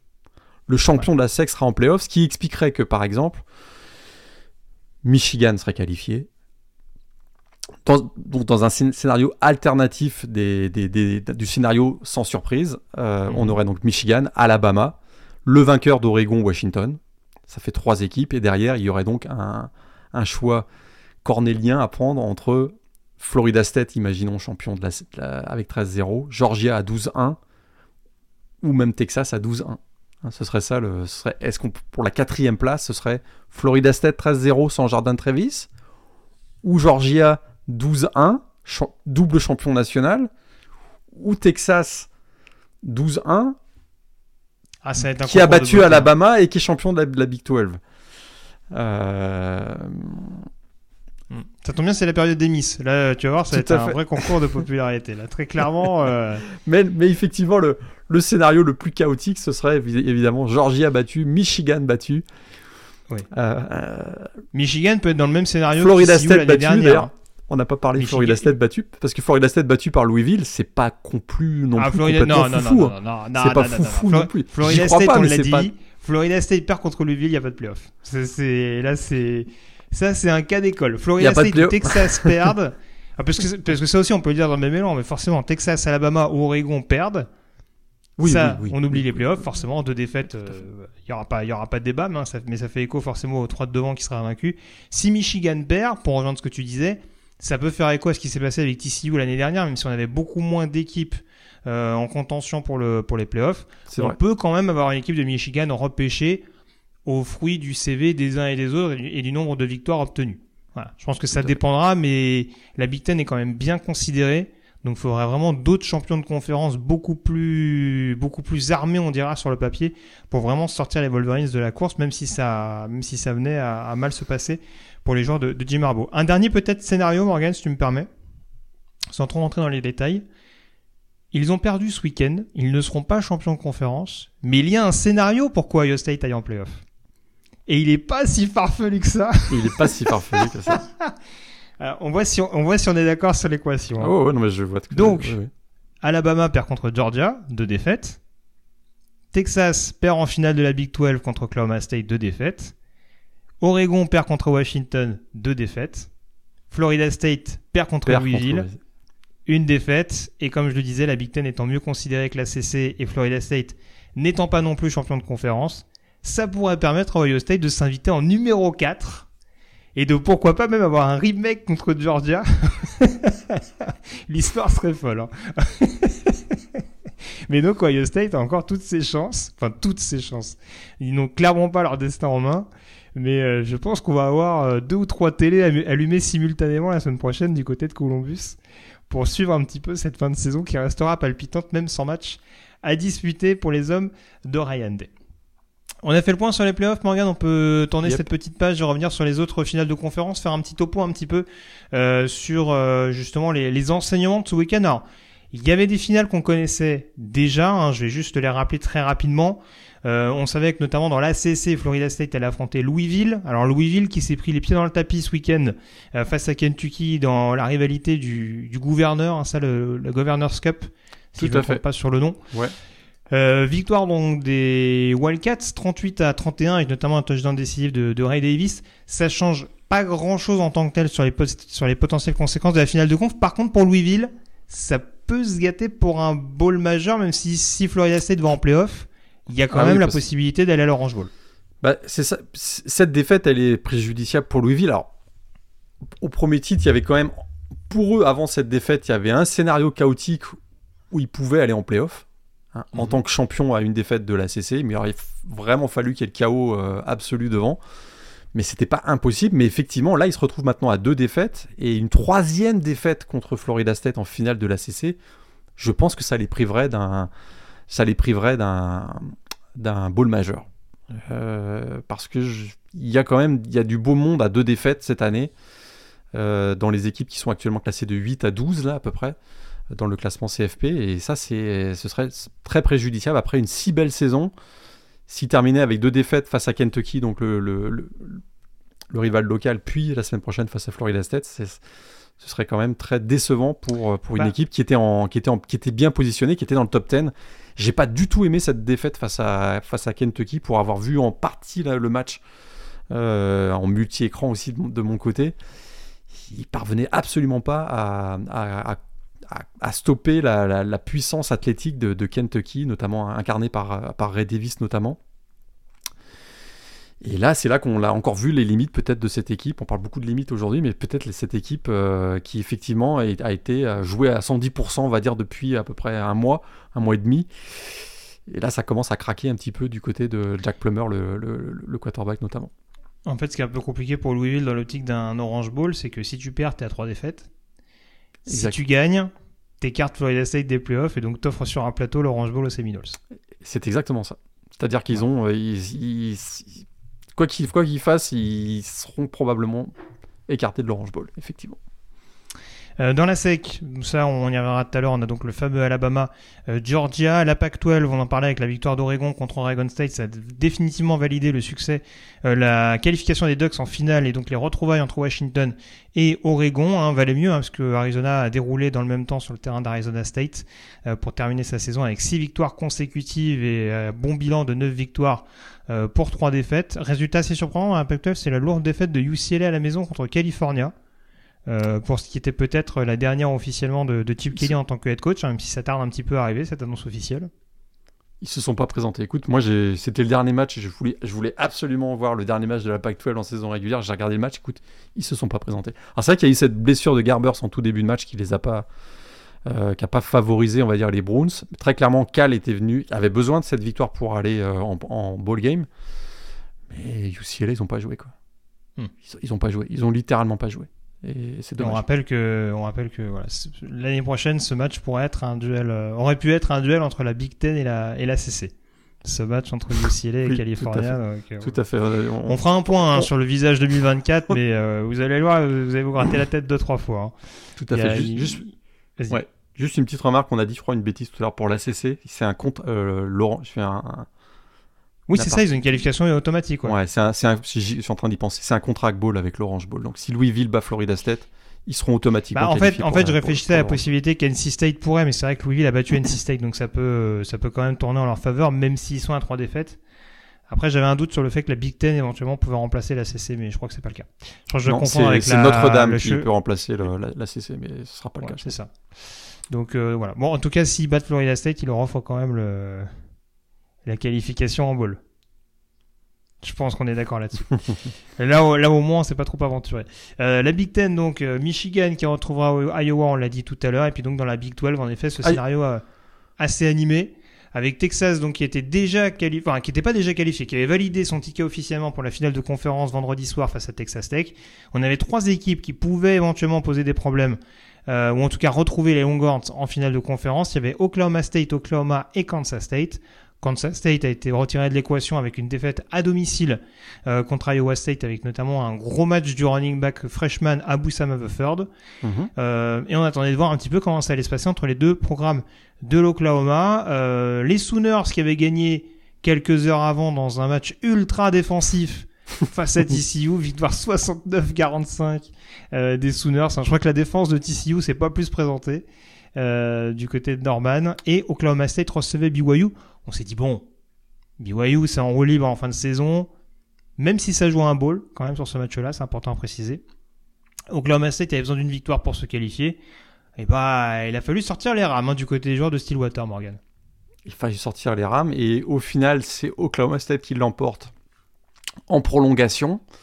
Euh, parce qu'effectivement, ils ont été longtemps, longtemps menés au score. 24-6 menés à la mi-temps. On s'est dit, mais c'est pas possible, Oklahoma State. Il fallait gagner ce match face à BYU, qui a quand même eu une saison assez décevante, hein, on va dire. Ils étaient à 2-6 avant ce match, ils étaient à 2-6 en match intra Big 12 pour la ah, première Le commissionnaire Brett Yormack s'est évanoui deux trois fois pendant ce match. Hein. Parce qu'effectivement, une défaite d'Oklahoma State face à, aux Cougars dans cette rencontre, on aurait eu Texas-Oklahoma en finale de la Big 12, le cauchemar absolu de Brett Yormark, hein, puisque les deux équipes ont littéralement fait un bras d'honneur à la Big 12 euh, l'année dernière en acceptant de partir vers la, vers la ACC. Finalement, Oklahoma State a réussi à remonter et même passé devant Brigham Young, si je me souviens bien, en fin de match. Finalement, il y a un dernier drive de Brigham Young et, le match, euh, un dernier drive conclu pardon, par un field goal, le match va en prolongation. Finalement, c'est un, big play défensif euh, qui va permettre aux Cowboys de l'emporter donc sur un fumble forcé. Écoute, j'ai pas été rassuré. Alors, on a encore vu un Holly Gordon euh, qui, écoute, eux aussi, ils ont trouvé leur identité. Hein. Autant en milieu de saison, très clairement, du côté de Oklahoma State, on savait pas trop sur quel pied danser offensivement. Ils ont décidé de donner euh, la responsabilité du jeu offensif à Holly Gordon avec succès, puisque finalement, bah, c'est une nouvelle victoire dans ce match, même ça a été difficile. Et ils filent donc vers la finale de la Big 12. Mais on l'avait aussi dit, est-ce que c'est une finale à rabais pour Oklahoma State? Parce que le calendrier on rappelle que dans leur calendrier, euh, c'est la seule équipe de la Big 12 à avoir affronté les quatre nouveaux arrivants cette année. Puis si tu regardes les quatre nouveaux arrivants cette année, ben c'est aux cinq dernières places. Donc oui. ça, me laisse parler d'ailleurs d'un des. Il y, a Baylor peut-être qui s'insère dans, dans ce dans ce lot-là, mais euh, enfin qui a, bah, fait moins bien que, que UCF. Mais, euh, mais globalement, oui, je te rejoins. C'est dans la deuxième partie du classement et de loin. UCF, Houston, BYU et Cincinnati. C'est la seule équipe, Oklahoma State est la seule équipe à avoir affronté ces quatre équipes. Ils finissent avec un bilan intra-conférence de 7-2. Ils, ils vont pas être favoris face à, face à Texas. Euh, ouais, mais il faut pas être favori en finale de la Big 12, on le sait. Il faut pas être favori en finale. C'est très ils, ont, hein. ils ont des arguments, c'est sûr qu'ils ont, ils ont un certain nombre d'arguments, très clairement, pour, pour battre euh, Texas cette année. Puis de toute façon, moi j'ai toujours dit Sarkisian, ça choque jamais. Hein, donc, euh, moi, je suis ultra confiant. S'il y a une finale de conf, euh, il y a plus de chances que Michigan, c'est pour Texas. Hein. D'accord. Pardon, je l'ai désarçonné, autant pour moi. mais oui, oui, non, je vois ce que tu veux dire. C'est sûr que, surtout là, au sortir de cette rencontre, gagner péniblement, certes, on a, on a peut-être été un petit peu aidé par le calendrier. Après, certains diront que on n'a pas volé la victoire au Bedlam Series face, à, face à Oklahoma pour obtenir ce, ce ticket-là. Ils avaient battu également Kansas State justement dans l'amorce de, de cette bonne fin de saison. Mais, euh, mais oui, je vois ce que tu veux dire. C'est vrai que euh, ça peut être euh, relativisé par le comité ou en tout cas par un organisateur de bowl parce que forcément il y a peut-être un, un, petit cotton ball à minima à aller chercher du côté des Cowboys, notamment s'il y a une victoire en finale de conférence. Donc euh, pourquoi pas, pourquoi pas surfer là-dessus. Là où tu as raison, c'est que finalement, ils ont, ils ont battu sur le terrain les, leurs deux adversaires directs pour une qualification en finale de la Big 12, Oklahoma et, Kansas State. Tu as tout à fait raison. Mm. Tout à fait. Donc s'ils battent, si battent Texas, là en l'occurrence, ils ont fait à peu près fait le tour des équipes justement qui n'ont pas affronté. Euh, donc ça, c'était les finales de conférence au niveau euh, du Power 5 et puis dans le Group of 5. Donc euh, on connaissait déjà quelques finales, celle de la CUSA entre Liberty et New Mexico State et celle de la MAC également entre Toledo et Miami, Ohio. Dans la Sunbelt, Appalachian State a validé officiellement sa qualification pour la finale en battant Georgia Southern assez nettement à la maison. Ils affronteront donc Troy euh, au cours du week-end prochain. Dans la AC, il y avait un Tulane UTSA qui était lourd de conséquences euh, dans le cadre de l'obtention d'une place en finale de conférence euh, américaine. Tulane qui s'est imposé donc vendredi soir pour évalider son ticket et offrir officiellement à SMU sa qualification également en finale de conférence. SMU qui a quand même fait bonne mesure en battant Navy euh, le lendemain. Et puis dans la Mountain West, on a eu un scénario assez ubuesque, Morgan, hein, puisque UNLV s'est fait un peu peur. Euh, surpris à domicile par San Jose State, pendant que Boise State euh, a damé le pion de, Air Force pour une quatrième défaite de suite des Falcons. ce qui fait qu'on s'est retrouvé avec une égalité parfaite entre trois équipes, Boise State, San Jose State et UNLV. Et ce seront bien finalement les rebelles et les Broncos qui se retrouveront en finale de conférence. On rappelle que les Broncos ont renvoyé leur head coach ça va faire écho au coaching carousel dont on va parler, dont on va parler dans quelques secondes. On virait le, le head coach il y, a, il y, a, peu de temps et pourtant c'est bien Boise State qui tentera de remettre la main sur ce titre de conférence Mountain West. Et cette égalité parfaite entre les trois équipes euh, qui, qui, avaient un bilan de 6-2 a été euh, eh bien a été séparée par je sais pas si tu as vu passer cette info par euh, les ordinateurs du BCS. Hein. C'était les règles de tie breaking de la Mountain West. Euh, comme si on, il semblait qu'on n'ait pas trop trop prévu le cas où ça pourrait arriver. Donc finalement, c'est tourné vers euh, bah, la composante ordinateur du BCS. Hein. on pourrait refaire une émission spéciale sur le BCS si on veut, mais oui. du coup, bah, effectivement, c'est Boise State et UNLV. Comme par hasard, c'est Boise State UNLV à la Legion Stadium de Las, de Las Vegas. Je dis ça comme par hasard. Euh, avec tous les impacts médiatiques et les revenus associés, mais je ne fais que dire ça par hasard. Hein. Et San Jose State, qui a gagné à UNLV, finalement, est écarté. Comme par hasard, San Jose State est la moins prestigieuse des, des, trois équipes. Juste comme par hasard. Tout à fait. Je, Sachant que, que apprécié par Brian Brennan. Tout à fait. Sachant que juste comme par hasard, on n'a jamais connu véritablement l'algorithme qui est derrière le, calcul par ordinateur, puisque c'était ce qui était d'ailleurs sujet à controverse lors de l'époque du BCS. Juste par hasard. Vous, vous en posez des questions, monsieur Lagré, ça pas du tout. Euh, un petit point très rapide sur le premier tour des playoffs FCS. Le premier tour, on rappelle que les huit premiers hein, du classement à l'issue de la saison régulière étaient exemptés euh, et nous, rentrerons en compétition donc la semaine prochaine. On avait euh, donc au cours de cette euh, première levée North Dakota State qui recevait Drake. Le Bison qui a bien démarré sa campagne de playoff, victoire 66 à 3 du côté du Fargo Dome. On a également les succès de Youngstown State contre Duquesne, victoire 40 à 7. Le succès euh, également de Sacramento State sur le terrain de North Dakota, comme quoi euh, on n'a pas toujours été à la fête du côté de la Missouri Valley. La victoire de Sacramento State 42 à 35, même si c'était pas une sensation en soi, parce qu'on savait quand même que Sacramento State était capable d'être euh, le type d'équipe apte à poser des problèmes.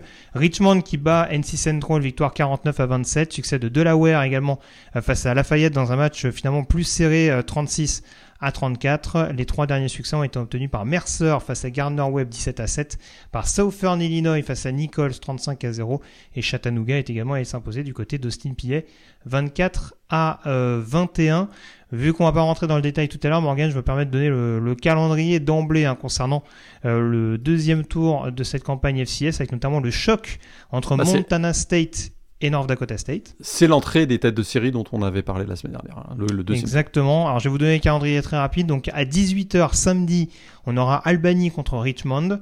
À la même heure, Villanova recevra Youngstown State.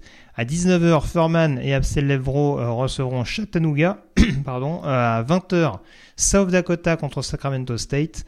Le champion en titre South Dakota State jouera également à 20h face à Mercer. Le Montana State contre North Dakota State aura lieu à 21h.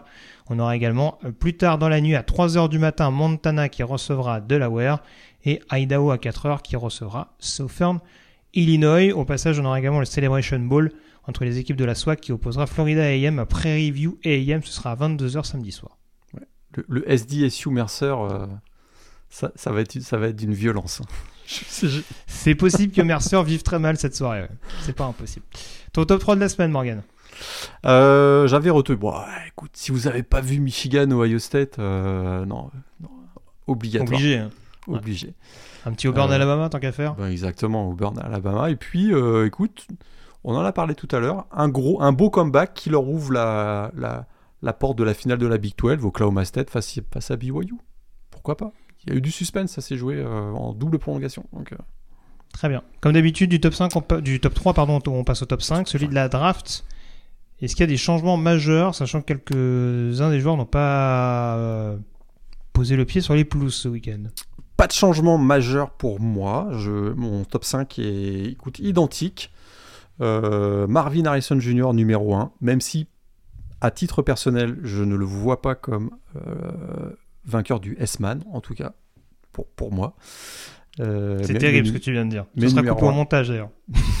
pas, du tout. pas, du tout. Euh, il, finit il finit avec combien euh, le match face à Michigan? Trois réceptions? Oui, enfin il fait plus de 100 yards quand même. Euh, Moi, je veux bien, hein, mais. bon. mais c'est un, joueur fabuleux. Je veux simplement dire que je Oui, trouve oui. qu'il y a d'autres joueurs qui ont eu un impact plus fort, au-delà au-delà des statistiques, puisque on a tendance pour le S-Man en ce moment, je trouve un peu trop à, à se balancer des statistiques à la figure. Je pense, je trouve que le S-Man, ça représente autre chose que euh, des lignes de stats, mais je trouve que Marvin Harrison Jr., joueur formidable, il sera invité à New York, d'ailleurs j'imagine. Je le vois pas comme le S-Man. Je ferme la petite parenthèse. Euh, mais numéro 1 de la draft, par contre, euh, Caleb Williams, numéro 2, devant Drake May, numéro 3. Euh, Layatou Latou, numéro 4, UCLA. Et euh, j'avais mis Dallas Turner la semaine dernière. Je continue de bien aimer Dallas Turner. Et Dallas Turner aura un rôle primordial samedi prochain face à, face à Georgia. Je crois que pour lui, ça peut être non pas un S-Man moment, mais un match qui peut être décisif pour lui dans l'optique de la draft. euh, parce qu'il a une occasion unique de, tout le monde le connaît, mais là, de briller dans un match à enjeu majeur.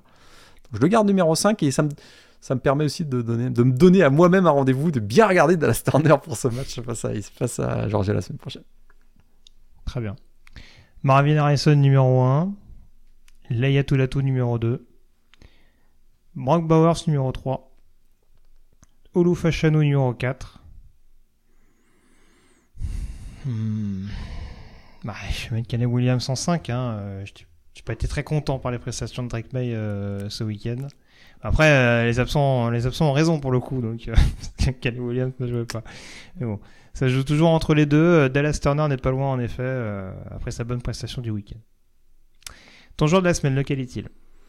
On en a parlé tout à l'heure. Il, a, il, écoute, il a pris les clés de, de son attaque en l'absence du quarterback numéro 1 blessé. Trey Benson, euh, le running back de Florida State, hein, recruté par Mario Cristobal à Oregon. À sa sortie du lycée, il avait d'ailleurs connu euh, une, carrière au niveau lycée exceptionnelle, avec euh, près de 48 touchdowns, je crois, en deux saisons. Bah, essentiellement recruté pour sa vitesse à l'époque. hein, sa, technique était encore à améliorer très clairement. Pas de chance pour lui, grave blessure lors de son année true freshman, vraiment grave blessure. hein. C'est ACL, MCL, ménisque touché. À un moment, on a même cru et craint que sa carrière aurait été, euh, menacée. Euh, écoute, il a quasiment pas joué pendant deux ans, à une longue convalescence. Euh, puis même, il a perdu la confiance hein, du coaching staff de, Oregon à un moment donné, aussi parce qu'il y avait beaucoup de concurrence du côté d'Oregon. Du coup, il a été transféré. En 2022, transfert à Florida State. Et écoute, révélation la semaine dernière, la semaine dernière, l'année dernière, pardon, avec près de milliards au sol, 9 touchdowns. Et très clairement, il est devenu, bien qu'il y ait euh, Laurent, euh, Laurence Toafilou, Toafili du côté, de, du Florida State, il est devenu le, running back numéro 1. Un running back euh, très compact, hein, très puissant, on va dire. Euh, il encaisse vraiment bien les plaquages euh, sur les, premiers, contacts. Alors on lui reprochait parfois d'être un peu hésitant après le end-off, hein, c'était ce qui lui était souvent re- re- reproché. Je trouve qu'il a beaucoup progressé, euh, notamment m- maintenant qu'il est un petit peu plus exposé dans le jeu offensif euh, des Seminoles. J'ai trouvé qu'il lit pas si mal que ça les défenses. hein, il, arrive à trouver les bonnes brèches, je trouve, même s'il y a une bonne ligne offensive du côté des, Seminoles. Voilà, je trouve que le reproche qui lui était fait est pas forcément justifié, en tout cas sur les, derniers matchs, je trouve. Euh, il trouve vraiment, c'est vraiment rare qu'il trouve pas la, bonne brèche dans, dans le jeu qui se développe devant lui. C'est un finisher, en tout cas depuis quelques semaines, il a, il a vraiment, il a, il, va chercher les premiers downs, les, les premiers downs, il va, il est celui qui va conclure certains drives.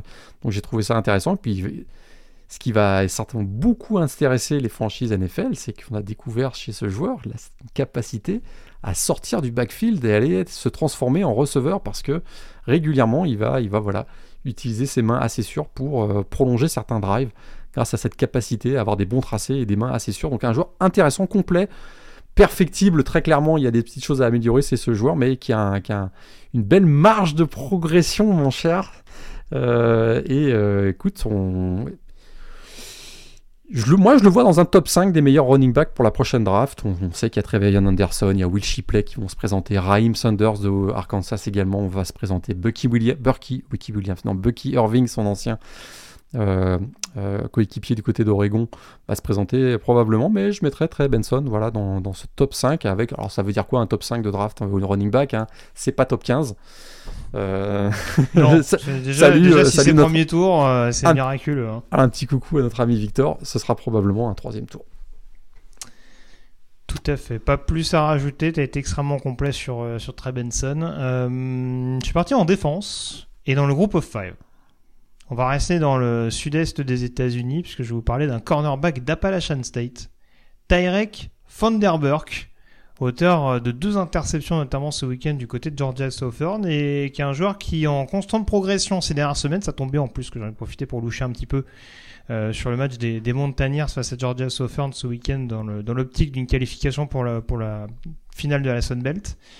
Et euh, c'est vrai que c'est un ancien transfert de Richmond hein, euh, qui a notamment euh, explosé du côté des Spiders au cours de la saison 2022 avec une campagne à, à, à notamment, j'ai plus le chiffre en tête, je crois que c'était 7 interceptions au total sur cette campagne-là. Mais en tout cas, cette année, du côté de l'Appalachian State, il a été dans la lignée du, de, de cette progression très nette des Mountaineers, notamment en, en défense. On sait que leur principal problème cette année, ça a aussi été la question du quarterback et que ça va beaucoup, beaucoup mieux euh, depuis quelques semaines euh, sous la coupe de Joe Aguilar.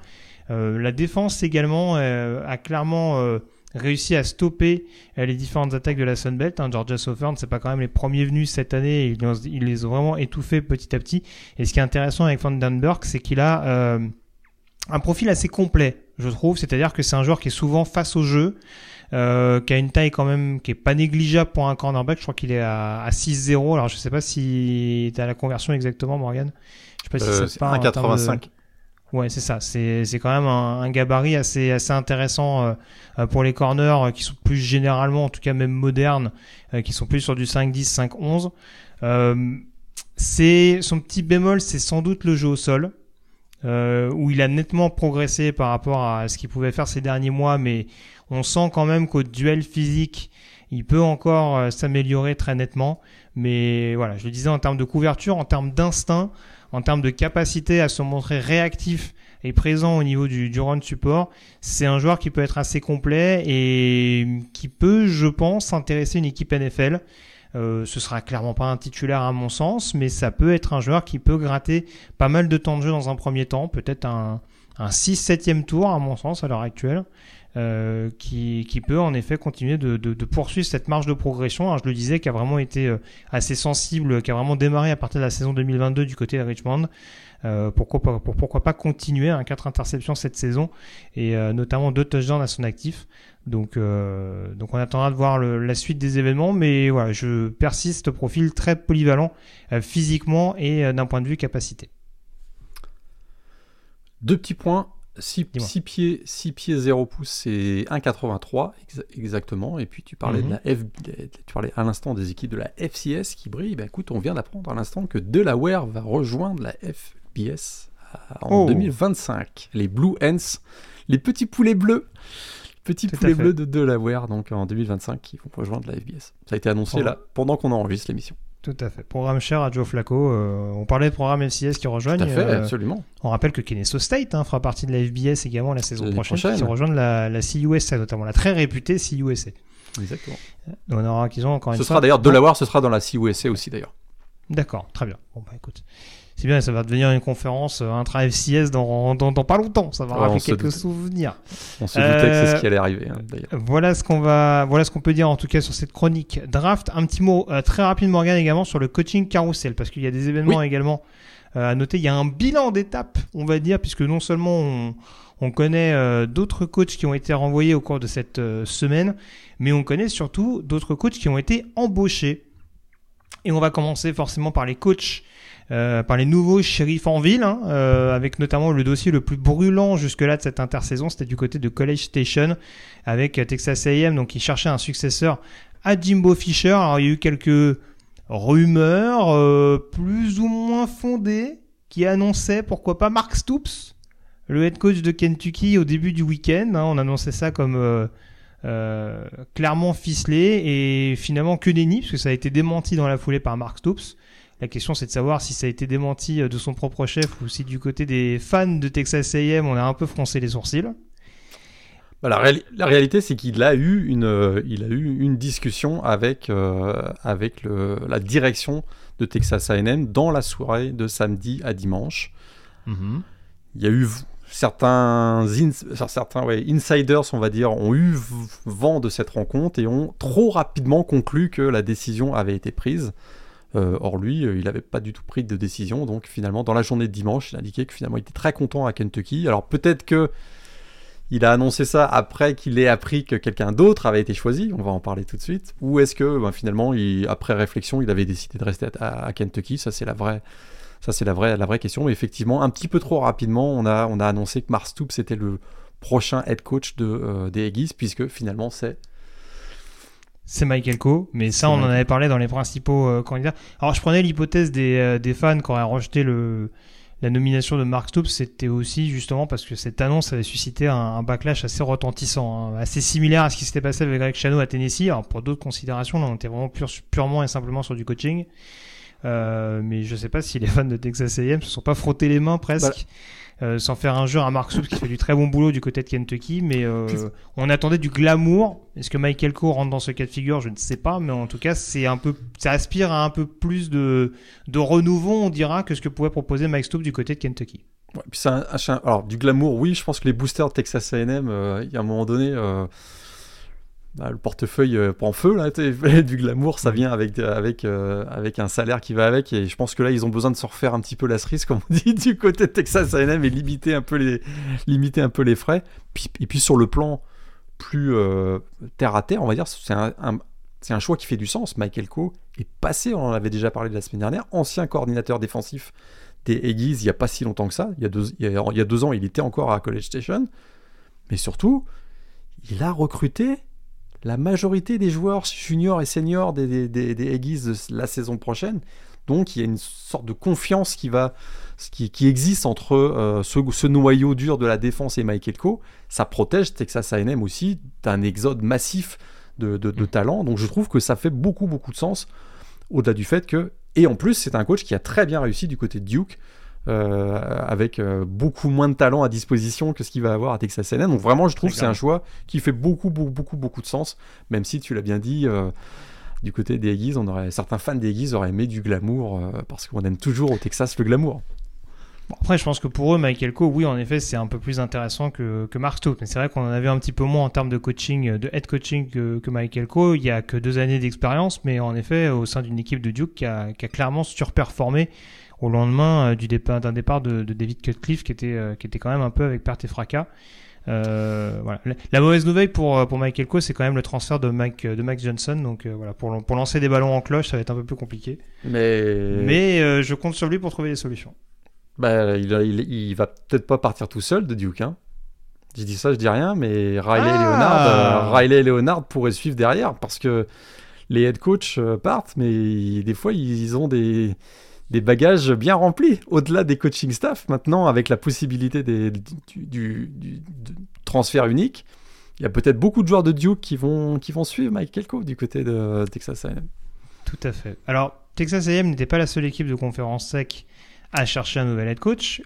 Texas A&M n'est pas non plus la seule équipe de la conférence sec à avoir trouvé un successeur à son désormais ancien head coach, puisque Mississippi State avait donc euh, viré Zach Arnett après une seule et unique saison, le successeur de feu Mike Leach, euh, il y a quelques jours de cela. Euh, on attendait de savoir qui allait prendre la suite. Alors là aussi, il y avait quelques noms qui sortaient du chapeau. Tiens, on parlait justement de Mark Stoops tout à, l'heure. Il y avait son ancien coordinateur défensif, désormais à Troy, John Sumroll, qui revenait souvent dans les conversations. Et bien finalement, c'est au niveau de la conférence Big 12 qu'on a trouvé son bonheur avec quelqu'un qui connaît plutôt bien le Mississippi mais pas forcément les Mouldogs, Morgan, à savoir Jeff Leby. Ah c'est trahison Trahison euh, Parce qu'il a été. Voilà, Jeff Leby a été euh, coordinateur. un passage, on va dire, éclair du côté de, du côté de campus d'Oxford. Euh, mais il a été le coordinateur offensif, effectivement, de Len Kiffin il n'y a pas si longtemps que ça, il y a deux ans, tout simplement. Avec d'excellents rapports entre les deux hommes, hein, de manière très ironique. oui, exact. finalement, il était le coordinateur offensif d'Oklahoma cette année.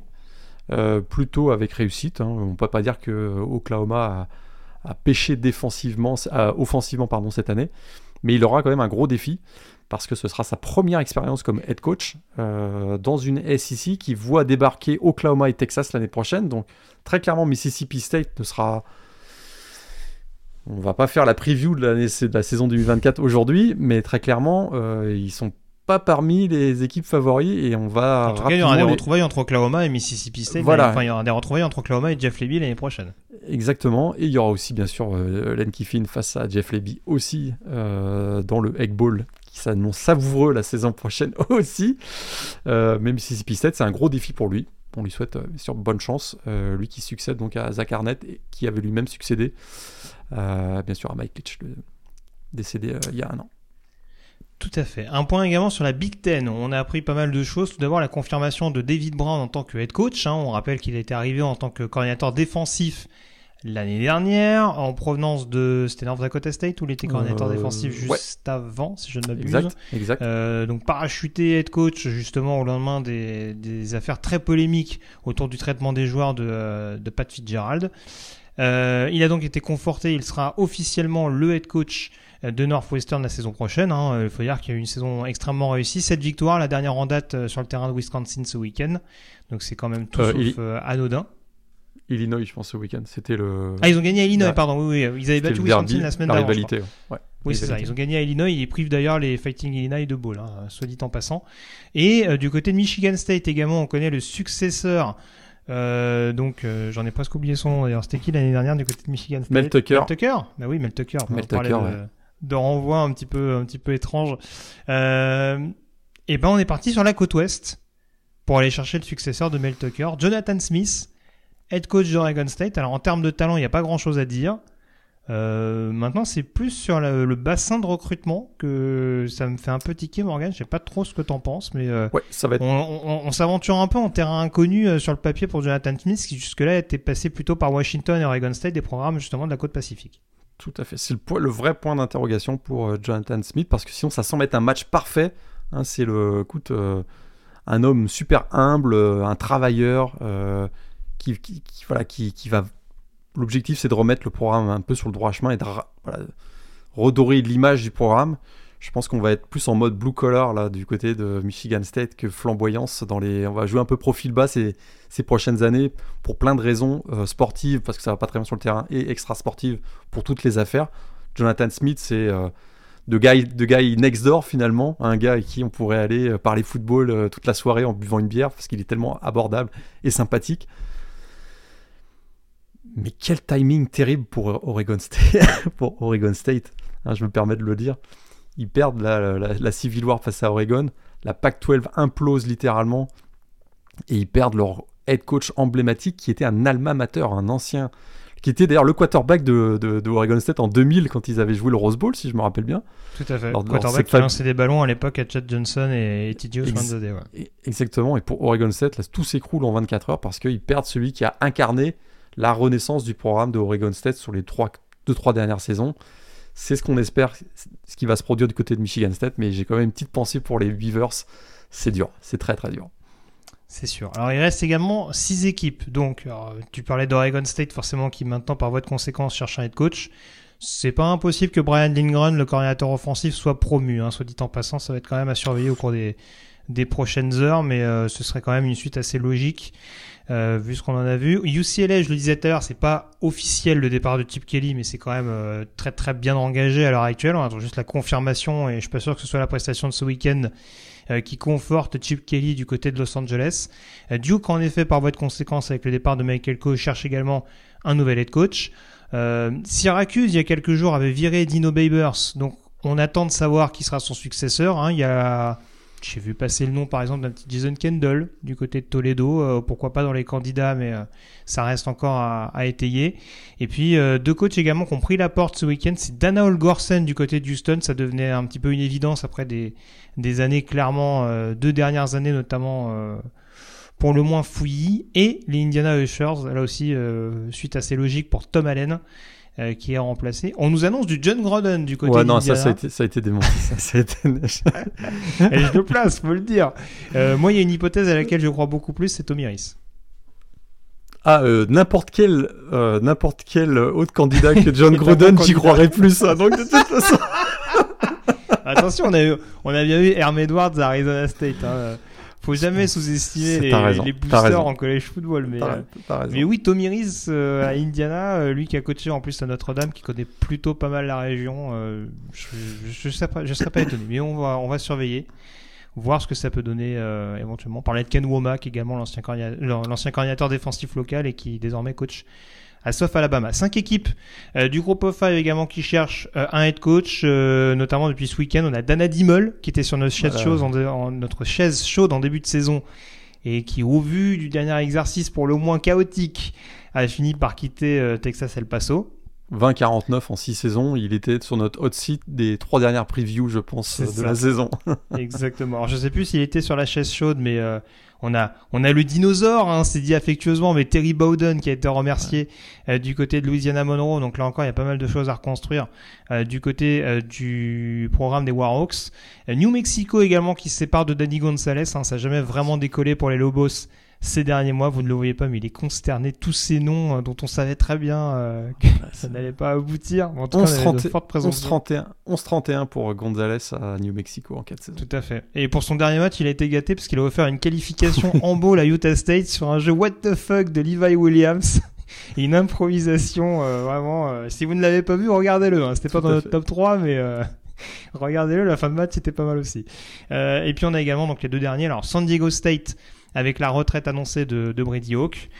Et euh, officiellement, Boise State cherche un head coach, hein, euh, qui est pour l'instant Spencer Danielson, hein, l'ancien coordinateur défensif, qui est désormais coach intérimaire, mais qui, pourquoi pas, en cas de victoire dans la Mountain West, euh, pourrait conserver son poste.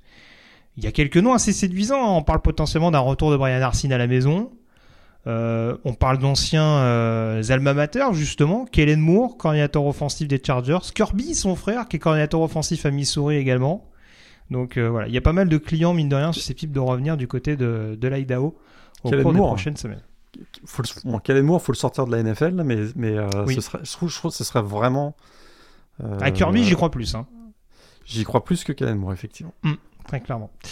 Donc euh, voilà ce qu'on pouvait dire en tout cas sur le coaching carousel et on développera bien entendu au cours des prochaines semaines à venir. On termine Morgan forcément cette émission avec la preview de ces finales de euh, conférence avec euh, les forces et faiblesses des uns et des autres. Alors forcément, je vais te poser la question mais je me doute un petit peu de ce que tu vas me répondre. Quel match tu vas le plus particulièrement surveiller au cours de cette 14e semaine officieuse?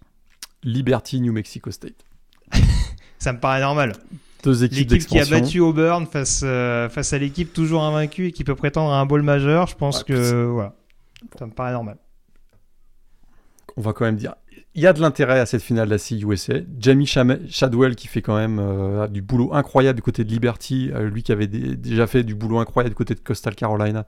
Bah, il a la possibilité de terminer avec les Flames avec un bilan de 13-0 pour sa première saison, c'est quand même pas si mal, face à l'espèce de légende du college football euh, Jerry Kill, qui ah, lui aussi... deux écoles qui s'affrontent. Hein. Ah bah voilà, donc c'est quand il y avait quand même, il y a quand même un intérêt à ce match, hein, et, Jerry Kill qui finit avec un bilan, écoute, euh, ils sont à presque, ils peuvent faire, ils peuvent faire 10 victoires. Euh, donc ce serait quand ils sont à 10 victoires déjà. Ils sont à 10 victoires, ça, ils sont à, ils sont à 10 exactement, ils sont à 10 victoires. Donc ce serait quand même assez, assez extraordinaire. Mais c'est sûr que le, le gros match, ça va être, euh, ça va être Georgia Alabama. Hein, euh, alors si tu, alors si tu, alors si tu veux, ça tombe bien parce que tu as commencé sur Liberty New Mexico State, on a dit un petit mot. On va peut-être faire les 10 finales juste rapidement par ordre chronologique et tu vois éventuellement s'il y a quelques petits points que tu veux aborder. Donc dans la nuit de vendredi à samedi, il y aura à 1h du matin ce Liberty contre New Mexico State qui sera le premier match donc disputé du côté euh, de Lynchburg euh, en, Virginie et à 2h du matin dans la nuit de vendredi à samedi, le premier match du week-end du côté de Las Vegas, qu'il y aura deux matchs à la Legend Stadium en quelques mhm. heures. Washington contre Oregon. Euh, T'en as dit un mot tout à l'heure, mais le favori n'est peut-être pas celui qu'on croit. Bah, actuellement, euh, c'est l'équipe qui est en mode revanche qui est favori des bookmakers, en tout cas à Las Vegas, et d'ailleurs assez largement favori, ils sont, à 9.5 je crois. Euh, Washington a terminé la saison à 12-0, à 12 on en a parlé tout à l'heure suffisamment, ils ont eu euh, une fin de saison un peu difficile. Bonix contre Michael Penix Jr., les deux, joueurs qui restent candidats pour le S-Man. Euh, Washington est classé 4 actuellement, Oregon classé 6. On va voir si ça va bouger mardi soir dans la, publication du prochain classement. C'est sûr que ça va être. C'est avec, euh, avec le Alabama Georgia dont on va parler tout à l'heure, le, gros gros match du week-end. Parce que c'est un choc incroyable entre deux équipes. Avec un match qui a pour enjeu pas uniquement le titre de la Pac-12, mais un billet pour les playoffs tout simplement. Donc euh, c'est vraiment, ça va être euh, assez spectaculaire. Alors, je parlais de Mary Harrison, je parlais de Jaden Daniels. Euh, pour moi, le gros favori pour le Span Trophy, c'est Bonix. Euh, ah, je, moi, je suis. Je pense que Moment à recherché contre Washington. Exactement. Et pour, écoute, une grosse performance de Bonix et une victoire en la finale de la Pac 12, moi, je le verrais comme le, comme le, comme le S-Man. Tout à fait d'accord. Un autre facteur X indéniable, les prises de décision de Dan Lenning. On sait que sur ces gros matchs-là, euh, il tente souvent des coups. En plus, en plus contre Washington, hein, parce que ça on l'a pas dit, mais deux défaites de suite hein, contre les Huskies et les deux dernières de suite, les deux dernières défaites de suite, excusez-moi, euh, c'était notamment sur des décisions un petit peu curieuses de la part du head coach. Donc euh, ça aussi va falloir voir éventuellement à, à quel point c'est susceptible de lui trotter dans la tête.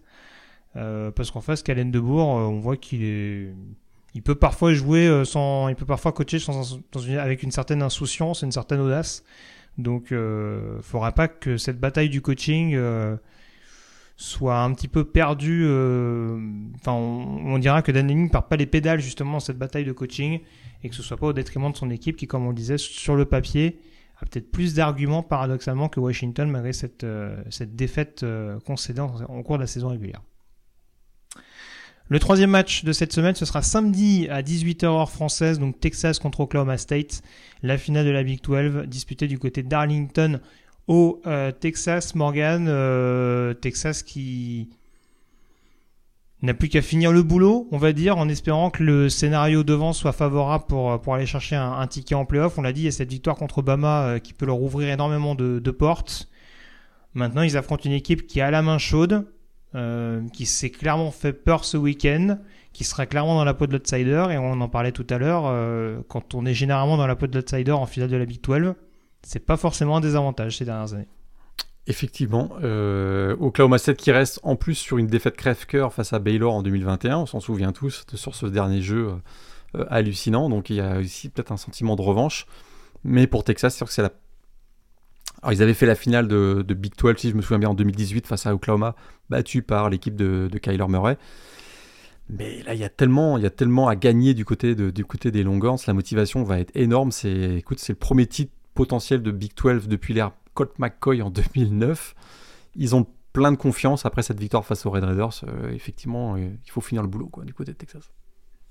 Exactement. Et à la même heure, on aura à 18h la finale de la conférence MAC, qui sera peut-être un peu boudée euh, par votre conséquence, mais, euh, mais qui pourrait être intéressante à, suivre du côté du Ford Field euh, des Detroit Lions. Euh, remake, hein, euh, puisque il y a déjà eu un match en saison régulière cette année disputé sur le terrain des Red Hawks avec une victoire de Toledo à l'arrivée, 21 à 17. il y a plus de talent globalement du côté de cette équipe de, de Toledo, en attaque comme en défense hein, d'ailleurs, avec notamment le, cornerback Quinion Mitchell, dont on n'a pas beaucoup parlé cette saison, mais qui fait partie des défenseurs du, groupe of five les plus en vue.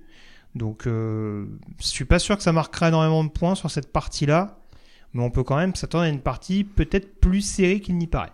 Ouais, parce que c'est la meilleure Miami Ohio, c'est la meilleure défense de la conférence MAC. Ils ont encaissé 86 points en match intra-conférence cette année, donc c'est vraiment une grosse grosse défense. Puis du côté de Toledo, bah, les Rockets, c'est plutôt l'attaque autour du quarterback euh, d'Equan Finn, donc on va au Toledo par favori.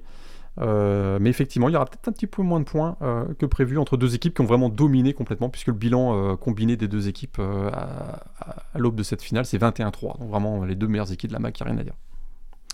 À 21h en française samedi, donc le match de la magouille entre UNLV et Boise State, le deuxième match du côté de la Legend Stadium de Las Vegas. UNLV à la maison, Morgan, pour tenter de surprendre après le, le revers de ce week-end face à San Jose State, c'est déjà énorme ce qu'a réussi à faire euh, Barry Odom au cours de cette saison.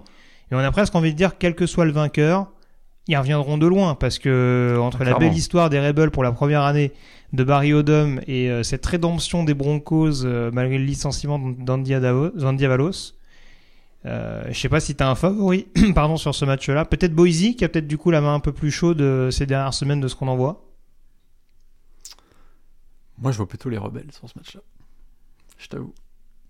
Très bien. Mmh, non, je, écoute, le, la, la défense, puis le, le, jeu aérien des, des, de UNLV avec euh, Rick White, le, receveur notamment. Euh, je, non, je, je, à domicile, je vois bien les Rebels gagner. Très bien. Il va falloir stopper à Chunjinti, hein, quand même, du côté de. Aussi. Du côté du programme de UNLV, sera quand même à surveiller. Puis à 22h, le gros morceau. Alors, on, va peut-être juste écarter les matchs du groupe of five avant de s'intéresser à Alabama-Georgia, puisque du coup, il y aura Tulane contre SMU euh, pour la finale AAC, ce sera du côté euh, du Ullman Stadium de la Nouvelle-Orléans, donc euh, dans le stade de Tulane, a priori. Hein, c'est le, le Green Wave qui reçoit. et le vainqueur, d'ailleurs, faut pas l'oublier, le vainqueur sera probablement le représentant du groupe of five dans un bowl du Nouvel An. match, match super important. Plus sûrement Tulane, hein, parce que si SMU gagne, je continue de croire en Liberty. Je suis un peu naïf. Mais... Ah, bah parce que Liberty, c'est le, c'est le calendrier le plus faible des équipes euh, FBS cette année. Donc ça, ça risque de les rattraper à un moment donné. Si, si, tu dis que le représentant du, si tu dis qu'il y a un représentant du groupe of five qui a le droit de jouer un match de, qui a, le droit de jouer un match, un bowl majeur, pardon, et que tu qualifies une équipe à deux défaites à la place d'une équipe invaincue, euh, j'ai un peu de mal à suivre la logique. Mais c'est pas farfelu, je, je te rejoins. Euh, grand favori quand même sur ce match-là. Ces deux équipes qui ne sont pas encore affrontées cette saison. On sait qu'SMU offensivement c'est capable d'appuyer sur l'accélérateur, mais Tulane, un peu comme Toledo, défensivement, faut aussi aller les chercher. Hein. Exactement. Moi, je vois qu'ils sont favoris pour un back-to-back et je vois Tulane faire un back-to-back. 22h toujours, Troy qui affronte Appalachian State dans la finale de la Sun Belt. Hein. Euh, Troy qui, euh, à l'instar de James Madison dans l'autre division, c'est euh, pas mal baladé. Hein. La, la, différence des Dukes, eux avaient la possibilité de jouer la finale de conférence dans la foulée. Appalachian State, j'en ai parlé tout à l'heure, c'est vraiment une équipe en feu au cours de cette deuxième partie de saison. Euh, match qui sera joué sur le terrain justement euh, des Trojans. Hein, donc euh, en déplacement, ce sera peut-être un petit peu plus périlleux pour les hommes de, de, Sean Clark. Mais là encore, attention, la défense de Troy contre l'attaque d'Appalachian State, on caricature un petit peu beaucoup sur ces dernières rencontres. Mais ça sera peut-être pas un match qui jouera à 20 points d'écart également. Troy me paraît quand même favori. Super boulot de John Sumroll en deux saisons. Il a un bilan de 22-4 et je les vois faire un back-to-back aussi dans la, dans la Sunbelt. On aurait aimé voir Troy et James Madison, mais tout à fait. On y vient à 22h avec ce Alabama-Georgia. le retour hein, après euh, cette confrontation entre Georgia et, LSU, deux équipes qui se qui s'affrontent très souvent en finale de conférence ces dernières années. Georgia classé numéro 1, Alabama numéro 8. Euh, on l'a dit pendant des années et des années, il y avait ce complexe d'infériorité de, Georgia qui n'a l'air de plus exister désormais avec deux victoires de rang pour, euh, les Bulldogs. Euh, où tu places, en termes de pourcentage, à quelle équipe tu donnerais un ascendant et à quel point? Si je me trompe pas, c'est deux victoires Georgia, mais en playoff. Parce que les trois dernières finales Alabama-Georgia, c'est Alabama qui a gagné. si je me trompe pas. Oui, oui, oui, oui, oui, oui, oui, tout à fait. Sont, c'est la quatrième finale entre les deux équipes sur les six dernières années, mais les trois précédentes, trois victoires d'Alabama. Hmm. Attention. ça, tu dis euh, rien. voilà, exactement comme on dit. Euh, alors, on l'a dit tout à l'heure, une défaite en Georgia serait le cauchemar du comité CFP. On revient pas sur ce qu'on a expliqué tout à l'heure. C'est sûr que ça va jouer force contre force. Euh, on pense que la défense de Georgia a les arguments pour ralentir Jalen Milrow. Puis si tu ralentis Jalen Milrow, on a l'impression que ça va quand même permettre aux Bulldogs de prendre l'ascendant sur le Crimson Tide. Si ce n'est pas le cas, watch out, tout est possible, comme on dit. Et voilà, écoute, ça va. Moi, je pense que c'est un match qui va se jouer à pas grand chose parce que c'est un affrontement Nick Saban contre Kirby Smart. Que Kirby Smart a aussi un grand respect pour ce que Alabama a fait cette année. On a tous l'impression que c'est sur les des, trois dernières saisons, ce n'est pas la meilleure équipe de Georgia. Donc ça laisse peut-être un petit peu de place à Alabama pour y croire, même si en termes de talent, sur les résultats, Georgia est favori. Ils sont favoris de 5 points, c'est ça euh...